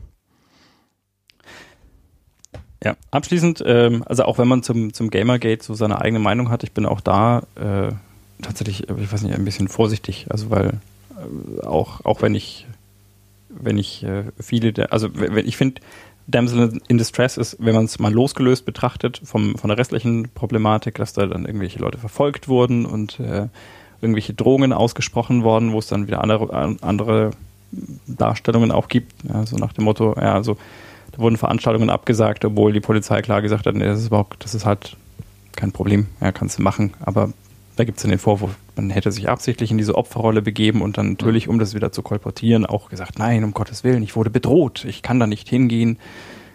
Ähm, das ist, äh, kann man einfach mal versuchen außen vor zu lassen, weil der, zumindest die Dokumentation an sich ähm, durchaus nicht schlecht ist. Gut, ist natürlich auch was anderes, wenn es darum geht, wirklich mal ein äh, einfach das, das Werk zu betrachten. Ist ja. natürlich was anderes als jetzt hier äh, den, den, die Autorin. Genau, die oder Journalistin oder was auch immer mhm. und, und so. Ja, vor ein paar Jahren war ja dieser spanische Film Witching and Bitching bei den Fantasy Filmfest Nights war es, glaube ich. Und ich hatte schon Spaß mit dem Film. Ich habe hinterher aber auch gesagt, auf sein, auf sein Frauenbild darf man den nicht abklopfen. weil der wirkt so, als wäre der Regisseur, würde der Regisseur gerade irgendwie eine, eine schmutzige äh, Scheidung irgendwie verarbeiten, weil das Frauenbild ist unter aller Sau in dem Film. Mhm. Wenn man darüber hinwegblickt, äh, wird, ist der schon unterhaltsam. Aber wenn man das mal wirklich in den Fokus nimmt, äh, das äh, ernst, das darf man das nicht nehmen. Ja, ähm, sp spannendes Thema und schwieriges Thema. Mhm. Und wie, Damsel in Distress und ein Teil ist bis jetzt raus. Äh, ne, ich glaube, zwei Teile sind raus. Ich habe nur einen Teil gesehen. Okay. Ähm, und wo, halt, weil über Kickstarter, weil du das irgendwie äh, gefundet hast? Nee, oder? ich hab's nicht gefundet. Ich bin tatsächlich irgendwie drüber gestolpert. Ich weiß gar nicht, äh, wie. Ich glaube, doch, das kann sogar sein über die über die Gerüchteküche, dass äh, das Gamergate irgendwie verfilmt wird ja. mit, mit Scarlett Johansson und ähm, ich bildete mir aber auch ein, dass es da schon was gab mal. Wo kann man das jetzt dann sehen? Ähm, habe ich verlinkt in den Show Notes natürlich. Ja. Ähm, auf der Seite feministfrequencies.com. Ah, okay. Da glaube ich, die, das ist so die, die Projektseite von diesem Kickstarter-Projekt mhm. gewesen. Ähm, zurück zu einem Mann. Tut mir leid. Ich habe ähm, die neue Kurzgeschichtensammlung von Neil Gaiman angefangen. Also ich habe es noch nicht komplett gelesen. Ja, noch nicht ganz die Hälfte. Trigger Warning. Ähm, ja, wie gesagt, einfach eine, eine Sammlung an, an Kurzgeschichten aus den letzten Jahren, wie so Kurzgeschichtensammlungen ja häufiger mal sind. So alle paar Jahre wird einfach in ein äh, Buch versammelt, was für verschiedene Publikationen ähm, im Laufe von mehreren Jahren geschrieben wurde. Ähm, Neil Gaiman, ich habe von Neil Gaiman einige Jahre keine Bücher gelesen. Ich bin da so ein bisschen rausgefallen gewesen, wo ich früher sehr, sehr viel oder alles von ihm gelesen habe. Und dann habe ich ja jetzt ähm, ja dieses Jahr ähm, The Ocean at the End of the Lane gelesen, das mir äh, geschenkt wurde und war da wieder sehr begeistert davon und bin, habe wieder gemerkt, wie, wie viel Spaß ich mit mit ähm, Neil Gaimans Art Geschichten zu erzählen und seiner Sprache habe. Und ähm, ja, das ist jetzt halt das nächste Buch, das seitdem erschienen ist, diese Kurzgeschichtensammlung. Und ich war auch nie ein großer Kurzgeschichtenleser, aber ich dachte, das ist auch so eine literarische Form, mit der ich mich mal ein bisschen mehr beschäftigen will, mal, mal ein paar mehr Kurzgeschichten auch ausprobieren und warum dann nicht bei Neil Gaiman. Ähm, mir ist es diese Woche passiert, dass eine, eine Geschichte von dreieinhalb Seiten hat dafür gesorgt, dass ich beinahe verpasst habe, aus der Straßenbahn auszusteigen.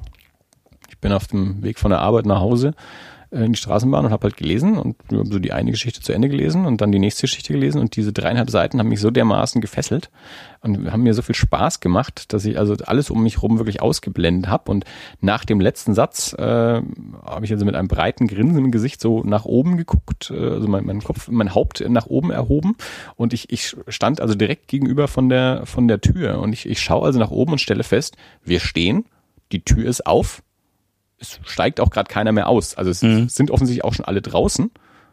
Und wir sind an der Station, wo ich aussteigen muss. Also erstmal verwirrt in der Gegend, bin ich wirklich, bin ich schon da und so, oh, die Tür ist schon auf, ich glaube, ich muss hier mal raus. Ähm, und das fand ich ein sehr schönes Zeichen. Also das, äh, wie, wie, wie, wie fesselnd diese Geschichte war. Und ähm, da sind, ja, ich habe jetzt noch nicht ganz die Hälfte, ich habe jetzt 80, 90 Seiten gelesen. Und ähm, ja, sind ganz tolle Geschichten drin. Also Neil Gaiman ist einfach immer noch einer so der tollste Erzähler, ähm, so aus, also man, man sagt Dark Fantasy anscheinend zu dem, was er so schreibt. Ähm, einfach sehr, ja, fantasiereich und, und in einer tollen Sprache. Ich habe jetzt auch wieder einige Diskussions- äh, oder so, so Gesprächsrunden mit ihm mir angehört und äh, oder auch so kleine Lesungen von ihm. Er hat ja obendrein auch noch eine der tollsten Vorlesestimmen aller Zeiten. Das, äh, dem, dem hört man auch einfach nur gerne zu. Und einfach eine, echt eine, eine schöne, tolle Sprache. Ähm, also wer von Neil Gaiman noch nichts gelesen hat oder mal wieder was von ihm lesen will, ähm, Trigger Warning, ich glaube auf Deutsch noch nicht raus, glaube ich. Wird halt das äh, englische Taschenbuch ist jetzt gerade neu. Also das Hardcover kam im Februar raus und das Taschenbuch kam jetzt gerade raus. Ähm, ähm, ja, Neil Gaiman, auf jeden Fall mal lesen. Der Titel, ähm, Trigger Warning, hat das einen, irgendwas, was ich wieder, also in, weiß ich? ja, im Vorwort geht er, äh, geht er lange darauf ein, ähm, dass äh, jetzt in den letzten Jahren ja diese Trigger Warnings so ein Ding geworden sind. Mhm. Äh, erst im Internet irgendwie darum geht, dass äh, ja Leute vor irgendwelchen traumatischen Erfahrungen bewahrt werden sollen, deswegen vor äh, einem Text oder einem Video oder so eben gesagt wird, nicht anschauen, falls du ein schwaches Herz hast oder so. Und dass das dann an US-Unis dann noch so rumgegangen ist, gerade so in Literaturkursen, dass dann ähm, ja, bei Büchern irgendwie auch noch vorher gesagt werden sollte, oh, Vorsicht, hier wird ein Wal getötet oder irgendwie so. Mhm. Und da auch eine, eine große Diskussion eben über, über Trigger Warnings und ob das jetzt was Sinnvolles oder was nicht Sinnvolles ist. Ähm, und dann, genau, also in, im Vorwort diskutiert er das so, so durch und äh, hat sich, hat dann eben gesagt, ja, also hier sind Geschichten drin, äh, die haben nicht alle ein Happy End und äh, ist auch viel Tod und grausam drin und so und bevor ich da jetzt überall Trigger Warning davor mache, nenne ich das Buch Trigger Warning. Also okay. er, er, er, er sagt, er, er wollte einfach einen Titel wählen, der, der, der Leute auch mal so zur, zur Diskussion bringt, also der die Leute drüber reden lässt. Ja. Und wie gesagt, erklärt eben auch so seine Gedankengänge hat dabei. Seine, seine Gedankengänge dabei im, im Vorwort. Dass er sich auch erst gedacht hat, als er das erste Mal so Trigger Warnings mitbekommen hat, dass er das erst für was Sinnvolles gehalten hat, gerade so im Internet, mhm. wo man so spontan über was drüber stolpert, als es dann eben so an Unis gegangen ist und eben auch in Literaturkurse, hat er sich dann aber gedacht, na jetzt, jetzt geht's aber ein bisschen zu weit. Ja. Äh, also wenn, wenn man dann äh, auch so, also so über so ein Buch stolpert man ja auch nicht so zufällig. Ja, äh, da steht dann im Zweifelsfall auch mal hinten drauf, worum es drinnen geht, auch wenn nicht ja. alles und und ähm, das ja. Also ich bin bin da schon auch dabei. Es macht das macht in einem bestimmten Kontext in einem bestimmten Setting macht das definitiv Sinn. Also wenn ich mich in einem Selbsthilfeforum für sexuell Missbrauchte befinde, dann macht so eine Trigger Warning schon Sinn. Ja, aber es geht ja genau eben darum, nicht, dass, dass jemand, dass man glaubt, dass jemand da jetzt sofort verletzt wird dadurch, ja, wenn ich noch mich noch nie mit Wahlen auseinandergesetzt habe, dass es mich jetzt umhaut, wenn da ein Wal stirbt, äh, sondern es geht ja darum, dass äh, das Ding wieder aufbrechen. Ja, also dass wenn ich Ja. wenn, wenn ich eh schon traumatisiert bin, Ja. dass dann eben durch einen Trigger, also einen Auslöser, äh, auslösenden Reiz, das dann wieder vorkommt, wenn ich nicht darauf vorbereitet bin. Und dann gibt mir eben so eine Trigger-Warning, also das wird meistens mit Leerzeilen wird das häufig zum Beispiel in Foren gemacht, dass man einfach nicht sofort den Text da hat und man weiß Ja. dann aber, okay, das geht jetzt da unten noch weiter und wenn es ein Thema ist, mit dem ich eh schon zu kämpfen habe, dann lese ich vielleicht an der Stelle nicht weiter. Ja. Da, Ja, glaub- Entschuldige, da macht das Sinn. Ich habe aber auch kürzlich, ich musste mal gucken, ob ich das wieder finde, einen, äh, äh, einen Artikel gelesen von einer, von einer Professorin auch aus Amerika, die ein Seminar gibt in die Rolle von Sex im amerikanischen Film in der Geschichte oder in der Entwicklung. Und äh, die dann dort irgendwie von ihrer Fakultät aufgegeben bekommen hat, äh, Trigger Warnings zu verwenden. Ja? Und wie sie gesagt hat, also ich, pff, es geht halt um Ja. Sex im Ist, Film. ist, der, ist der Kurstitel nicht Trigger Warning genug? ja, Also wenn der, wenn der Kurs Sex im Film heißt, könnte es da um Sex im Film gehen. richtig. Ja, ich glaube auch, dass ähm, häufig solche Diskussionen äh, von von relativ kleinen Gruppen irgendwie ausgelöst werden und das ist dann wieder so dieses, ähm, wenn man halt alles für den für den sensibelsten Safe machen will, dann führt es auch zu weit. Also das ist in Deutschland mit der mit der Kunstfreiheit auch sowas. Also Kunstfreiheit ähm, richtet sich quasi so, ähm, also was erlaubt ist, wird so theoretisch so am, am, am Durchschnitt festgemacht. Also nicht an, am sensibelsten und, und nicht am härtesten, sondern am, am Durchschnitt. Und solche Diskussionen sind natürlich aber dann äh, immer ganz, ganz groß, weil sich irgendwelche Leute darüber aufregen. Das, me- meistens sind das dann die sensibelsten, ähm, die dann da halt besonders laut werden.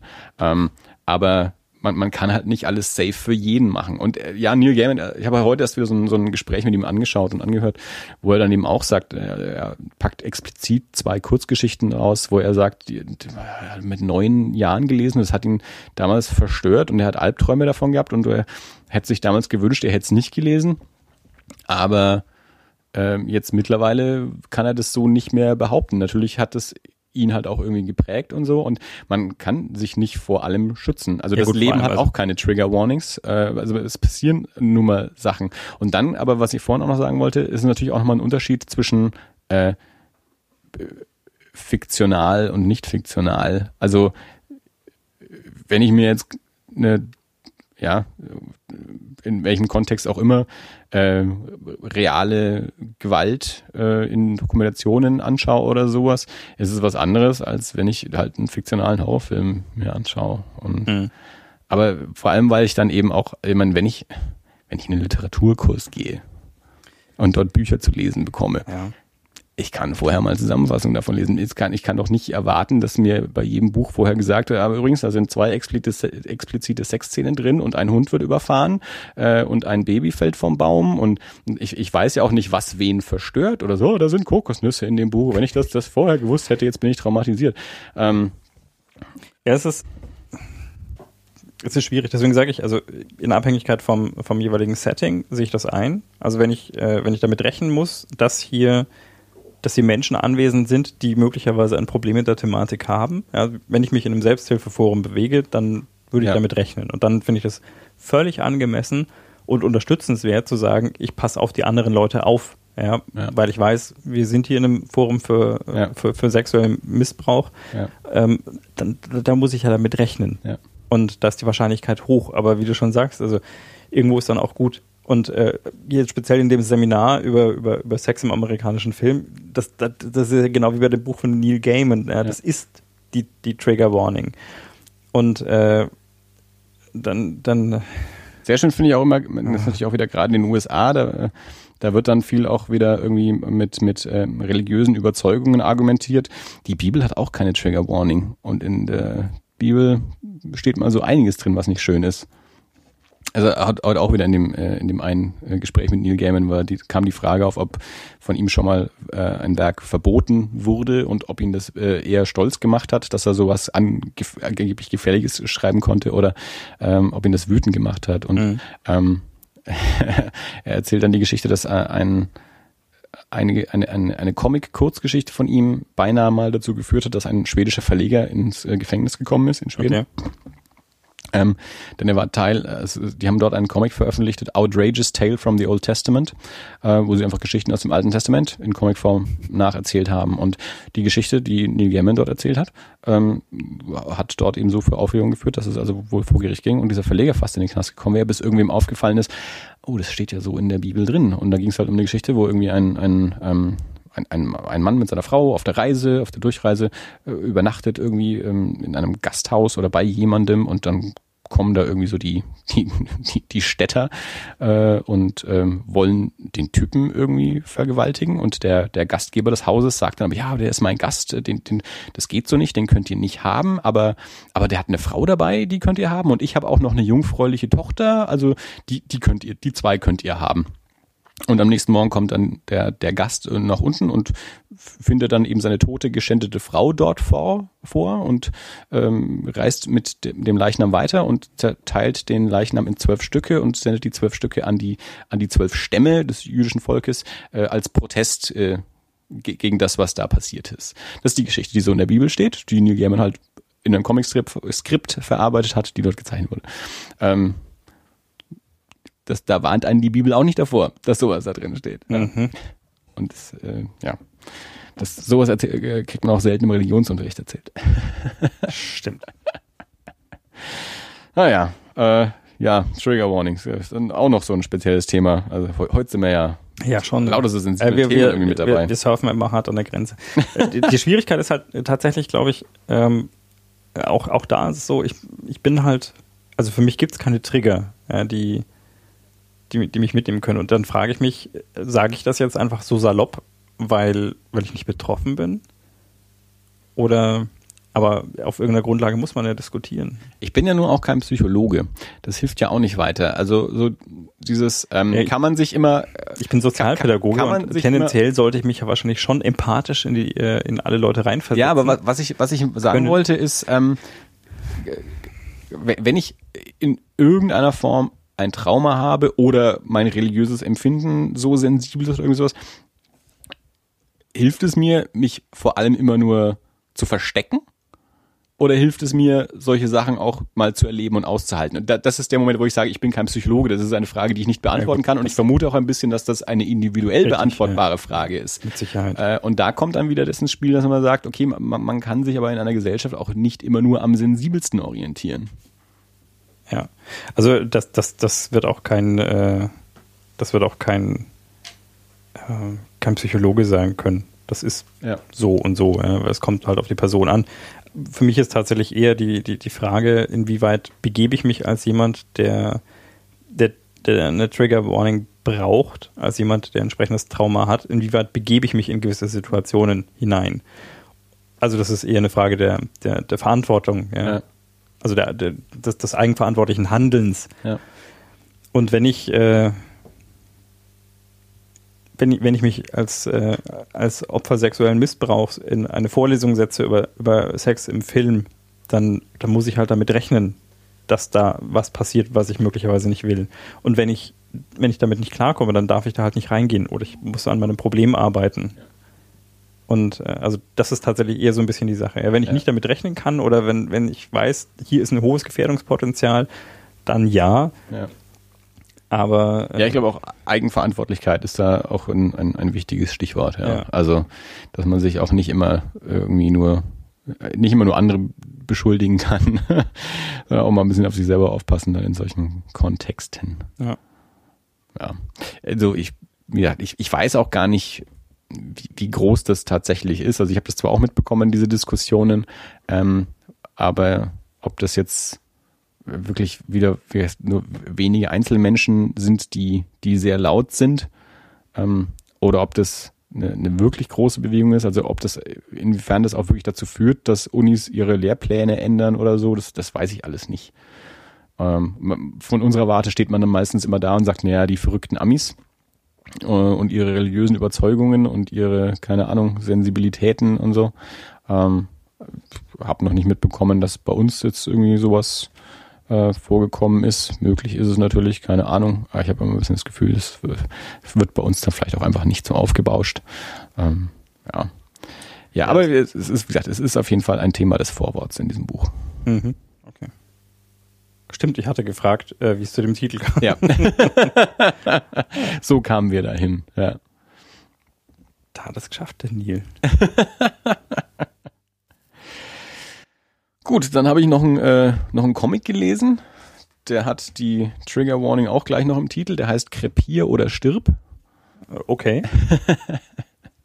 Also, du hast, du hast die Wahl quasi, ja, auf, auf welche Art du sterben willst, krepier oder stirb. Ähm, Bela Sobotke, ein deutscher Comiczeichner und Autor. Ah, Bela. genau, A. Bela. Ähm, mit dem wir über Twitter hin und wieder mal Kontakt haben und jetzt zuletzt auch wieder im Zuge der, der Cinema Perverso Dokumentation, ähm, der also auch ein, ein großer Freund des ähm, leicht trashigen äh, Genre-Kinos ist ähm, und äh, in diesem Sinne auch ähm, Comics macht. Äh, Crepier oder Stirb ist äh, an den, an den Italo-Western angelegt. Ein, ein Fremder, der durch die Gegend zieht und in eine fremde Stadt kommt und dort entsprechend es mit Schurken zu tun kriegt und solche Geschichten. Und äh, wie gesagt, das Ganze also auch ein etwas ähm, schon so aufgezogen. Äh, also der, auch der Comic ist schon so gestaltet, äh, die großen Genre-Comics, Krepier oder Stirb, die Stranger-Sprechblasen werden präsentiert in Ohren betäubendem Reimorama. Ähm, also auch hier schon so ein bisschen äh, die die Anspielung an den Film, äh, obwohl es im Comic ist. Äh, ja, so ein bisschen eine schwarz-weiß äh, Trash-Western-Geschichte. Ähm, Humor, humorige, ähm, ja, Persiflage ist wahrscheinlich zu viel gesagt, Liebeserklärung an, an äh, günstigere Genre Kinoproduktionen äh, vergangener Zeiten und vergangener Jahre. Ähm, das äh, hat mir viel Spaß gemacht. Ähm, ich habe jetzt noch die die anderen Bände da. Ich habe gleich das große Paket bestellt. Es gibt zu, zu Krepier oder Stirb ähm, gibt noch einen zweiten Band. Keiner killt so schön wie Rocco. Rocco ist hier der, der Protagonist. Ähm, den, den muss ich noch lesen. Und dann habe ich hier noch äh, König Cobra, King Cobra und äh, den Knochenjochen. Ähm, auch äh, noch so andere Trash-Genre-Comics, ähm, die ich jetzt dann noch äh, kam jetzt diese Woche, letzte Woche ähm, das Paket werde ich noch lesen, werde ich noch vorstellen. Und wir sind mit Bela auch im Kontakt, dass er uns auf die eine oder andere Weise hier auch mal im Podcast besuchen wird. Äh, wie wir das technisch lösen, wird sich erst noch rausstellen, mhm. weil wir in unterschiedlichen Städten mit unterschiedlichen technischen Voraussetzungen sitzen. Aber das werden wir irgendwie hinkriegen. Im allerzweifeligsten Fall beim Comic-Salon. Spätestens nächstes Jahr, oder? Ja, genau. Nächstes Jahr im Juni. Äh, ist wieder Comic-Salon 27. bis 30. oder so, Juno.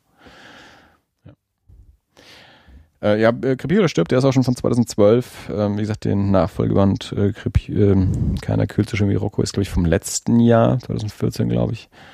Und ähm, ja, also wer, wer so, äh, wie gesagt, diese, was, die, die Filme, die in Cinema Perverso so besprochen wurden, wer da Sinn für hat, ähm, der ist, glaube ich, auch bei Bela Sobotke Comics gut aufgehoben. Erschienen ähm, im Verlag Gringo Comics. Wollte ich schon seit Jahren äh, mal, mal äh, lesen in die Sobotke Comics, weil ich die auch immer so irgendwie mitbekommen habe, aber dann immer nie, nie mal wirklich mal hingegriffen habe, immer nur mal so reingeblättert. Und ja, jetzt äh, neulich, als wir wieder eben über Twitter wegen Cinema Perverse mal kurz Kontakt hatten, dachte ich, jetzt muss ich es mal, äh, mal angehen und bestelle mir mal das komplette Paket und äh, lese mich mal in, den, in das Sobotke-Universum ein. Mhm. Und dann okay. unterhalten wir uns mal alle miteinander. Gut. Ich bin durch mit meinen Themen. Stimmt, ich hatte noch eins. Ich war ähm, die Tage zufällig in Augsburg. Zufällig. Zufällig, ja, dienstlich in Augsburg. Und was macht man in Augsburg? Man geht in die Puppenkiste. Yeah. Yay. Äh, ich war in der Augsburger Puppenkiste. Ähm, und zwar in einer Erwachsenenvorstellung. Mhm. ich habe äh, hab der Freundin eine SMS geschrieben und habe, also eine Threema-Nachricht und habe geschrieben, weißt du, was ich heute Abend mache? Ich gehe in einer Erwachsenen, äh, äh, nee, irgendwie, ich, ich, weiß nicht mehr genau, was ich geschrieben habe. Irgendwas mit, äh, äh, Puppentheater für Erwachsene oder so. Und das klang so ein bisschen nach, äh, nach, nach einer merkwürdigen Porno-Kombination. Und habe das dann aber nochmal aufgelöst. Äh, die, die Augsburger Puppenkiste, die kennt man ja aus dem Fernsehen hauptsächlich. Ja. Und die ähm, geben aber auch Erwachsenenvorstellungen ab und zu. Ähm, am Abend, und das war tatsächlich ein ausverkauftes Haus, in dem wir da waren. Ich hatte das Glück, in Reihe 2 zu sitzen, also quasi direkt auf der Bühne. Reihe 1 wäre ein bisschen bequemer gewesen, weil man die Füße ausstrecken kann. Ich habe mir aber sagen lassen, in Reihe 1 hat man so eine leichte Kante von der Bühne. Mhm. Und äh, dann geht das nicht mehr so gut. Und äh, sie haben Dürrenmatt gegeben, Mhm. äh, der Prozess um den Schatten des Esels. Oder nee, der Prozess um das Esels Schatten, so rum. Hat Spaß gemacht. Kenne ich nicht. War, war gut. Also, ähm, ich habe schon ewig nichts mehr von der Puppenkiste gesehen. Ich glaube auch, dass die fürs Fernsehen nichts mehr produzieren. Kann, keine Ahnung, kann ich dir tatsächlich nicht sagen. Ich habe auch mich nicht mehr damit beschäftigt. Also, Ja. es war jetzt halt so ein. Ähm, man, man ist irgendwo so ein bisschen raus aus dem Alter. Vielleicht kommt es jetzt, wird es jetzt auch mit dem, mit dem Baby wieder ein bisschen interessanter irgendwann, aber im Jim Moment. Knopfdinger habe ich auf DVD. Ja. Das war Held meiner Kindertage. Aber ähm, technisch wirklich gut gemacht. Mhm. Also ich weiß nicht, wie das äh, im Fernsehen, klar hast du halt auch noch andere Schnittmöglichkeiten. Aber ähm, du hast halt eine, eine sehr kleine Bühne, also die ist vielleicht, weiß nicht, würde man sagen, drei Meter oder sowas maximal breit Mhm. und vielleicht, weiß nicht, 1,50 hoch gefühlt. Und ähm, da ähm, und, und zur Seite haben die aber sehr, sehr viel Platz. Ja. Und das scheint so, als hätten die einfach ein, ein ewig langes Brett, auf dem quasi so immer wieder im 3-Meter-Rhythmus dann quasi ihre, ihre, ähm, ihre Requisite aufgebaut ist. Mhm. Und das heißt, wenn die einen Szenenwechsel haben, dann wird es halt mal kurz dunkel. Und dann siehst du so irgendwie so aus, äh, aus den Augenwinkeln dann quasi noch, wie halt ganz schnell irgendwie das ganze, die ganze Bühne einfach nach links geschoben wird, Mhm. 10 Meter, und dann hast du wieder das andere Set Ja. und, äh, und dann entsprechend andersrum. Das heißt, die schaffen es mit extrem kurzem Zeitaufwand, ein komplett anderes Bühnenbild zu machen. Und aber auch eine Dynamik reinzukriegen, weil das heißt, es gibt so, so eine Stadtszene beispielsweise und da laufen dann die Puppen halt so und dann wird halt ganz langsam der Hintergrund gefahren und die, die, äh, die laufende Puppe Person äh, ist quasi Mhm. auf der gleichen Stelle, während sich Ja. der Hintergrund halt verschiebt. Äh, Was auch ein sehr, sehr cooler Effekt ist. Also schon, schon wirklich sehr, sehr, sehr, sehr gut, gut gemacht. Echt Spaß gemacht. Das gute Stück war jetzt ein bisschen irgendwann voraussehbar oder man, ich weiß nicht, vielleicht habe ich es auch irgendwann mal gelesen schon, das kann auch gut sein. Aber es hat Spaß gemacht. Und war mal, war mal was anderes, auf Mhm. jeden Fall. Ja. Ich weiß gar nicht, hier in, in, in Nürnberg ähm, gab es ja auch, gibt es eben vielleicht auch noch, ein reines Puppentheater, das, äh, ich glaube, Salz und Pfeffer hieß es, was, ähm, wo früher das Kali-Kino drin war. Mhm, das Salz und Pfeffer, Ja, und ähm, die hatten ja auch auf jeden Fall, also ich war nie drin, aber ich weiß, die hatten auch unterschiedliche Stücke und eben auch so Kinder-, Schülerstücke und auch äh, erwachsene Puppenstücke. Und dann gab es hier ja auch das ähm, Figurentheater-Festival. Ich weiß gar nicht, ob es das noch gibt. Äh, Nürnberg führt Erlangen eben in verschiedenen Spielorten. So ein internationales äh, Puppentheater-Festival. War ich aber auch nie. Mensch, ich war der beste Theaterwissenschaftler aller Zeiten. Ich äh, bin nie zum Figurentheater-Festival, ich bin nie zu Arena, dem Festival des Jungen Theaters. Ich war nie bei den, äh, oder lange Zeit zumindest nicht bei den Stummfilm-Musiktagen. Da war ich dann auch irgendwann erst und nur einmal. Die ganze Bagage mal alle voll versammelt war und ich bin immer nicht hin. Naja. Ja, ich glaube, viel spannender wird es auch schon gar nicht. Also es hat sehr viel Theateratmosphäre, also Mhm. auch so mit Pause und man geht dann raus und das ist nicht wie, ich weiß nicht, im Staatstheater oder in der Oper, ich weiß nicht, ob du es kennst, äh, diese, es gibt so diese Bestellzettel, wo du dann halt irgendwie für die Pause schon Mhm. Getränke vorbestellen Ja. kannst und dann stehen die am Tisch. Ähm, das, das haben die da auch und äh, das ist schon, schon sehr nett. Und sich in deinen Nerz geworfen. Nee, Abendgarderobe. nee, nee, das nicht. Also das ist schon, das, in der Hinsicht ist es kein Theater. Ja, ja. Das ist schon, Ja. schon, man ist schon normal Wie viele gekleidet. Plätze hat es so ungefähr, weißt du das? Uh, Ich würde mal sagen, so schon so um die 150 hätte ich gesagt. Mhm. Der Dreh. Also pff, geschätzt. Kann ich dir tatsächlich nicht sagen. Ja. Aber es ist schon, also ich, das sind bestimmt 20 Reihen oder so. Mhm. Und äh, nach hinten, also hinten denke ich mir, ich kann, kann mir nicht vorstellen, dass man da wirklich viel sieht. Tatsächlich. Ja, okay. Das Soll man dann das äh, Opernglas mitbringen? Ja, habe ich auch gesagt. Man, äh, man, man braucht ein Opernglas. Das hat man heutzutage natürlich nicht einfach mehr so. Nicht Aber- jeder, jeder Haushalt hat noch ein Opernglas. gibt es aber noch, weil als ich letzte, letztmalig in die Oper gegangen bin, habe ich vorher aus Spaß geschaut auf Amazon, ob es ein Opernglas gibt. Das, das Und- wäre auch schlimm, wenn es keine mehr gäbe. Es gibt Operngläser. ja. Genau. Also das nächste Mal, wenn ich in die Oper gehe, nehme ich ein Opernglas mit. Ja. Nee, aber ähm, die.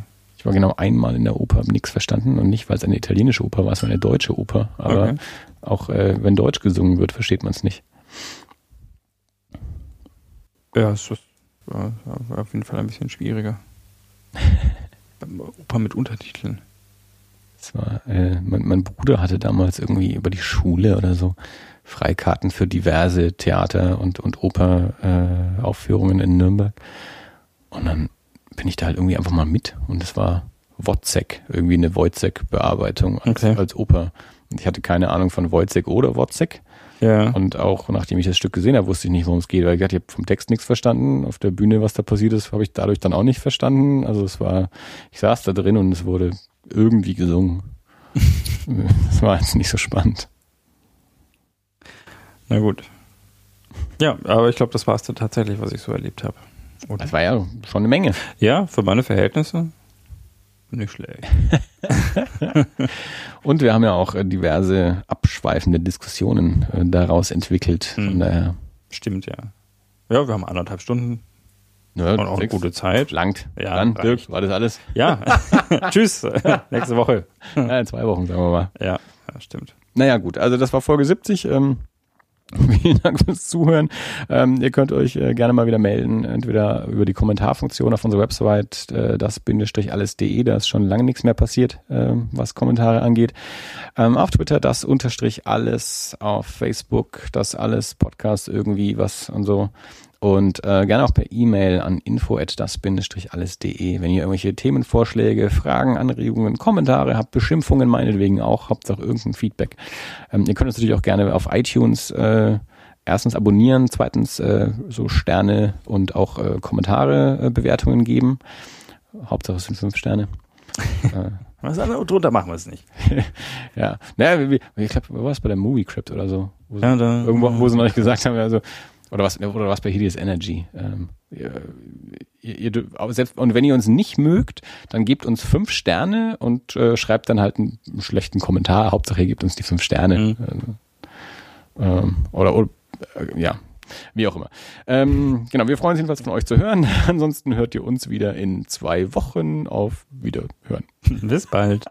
Tschüss.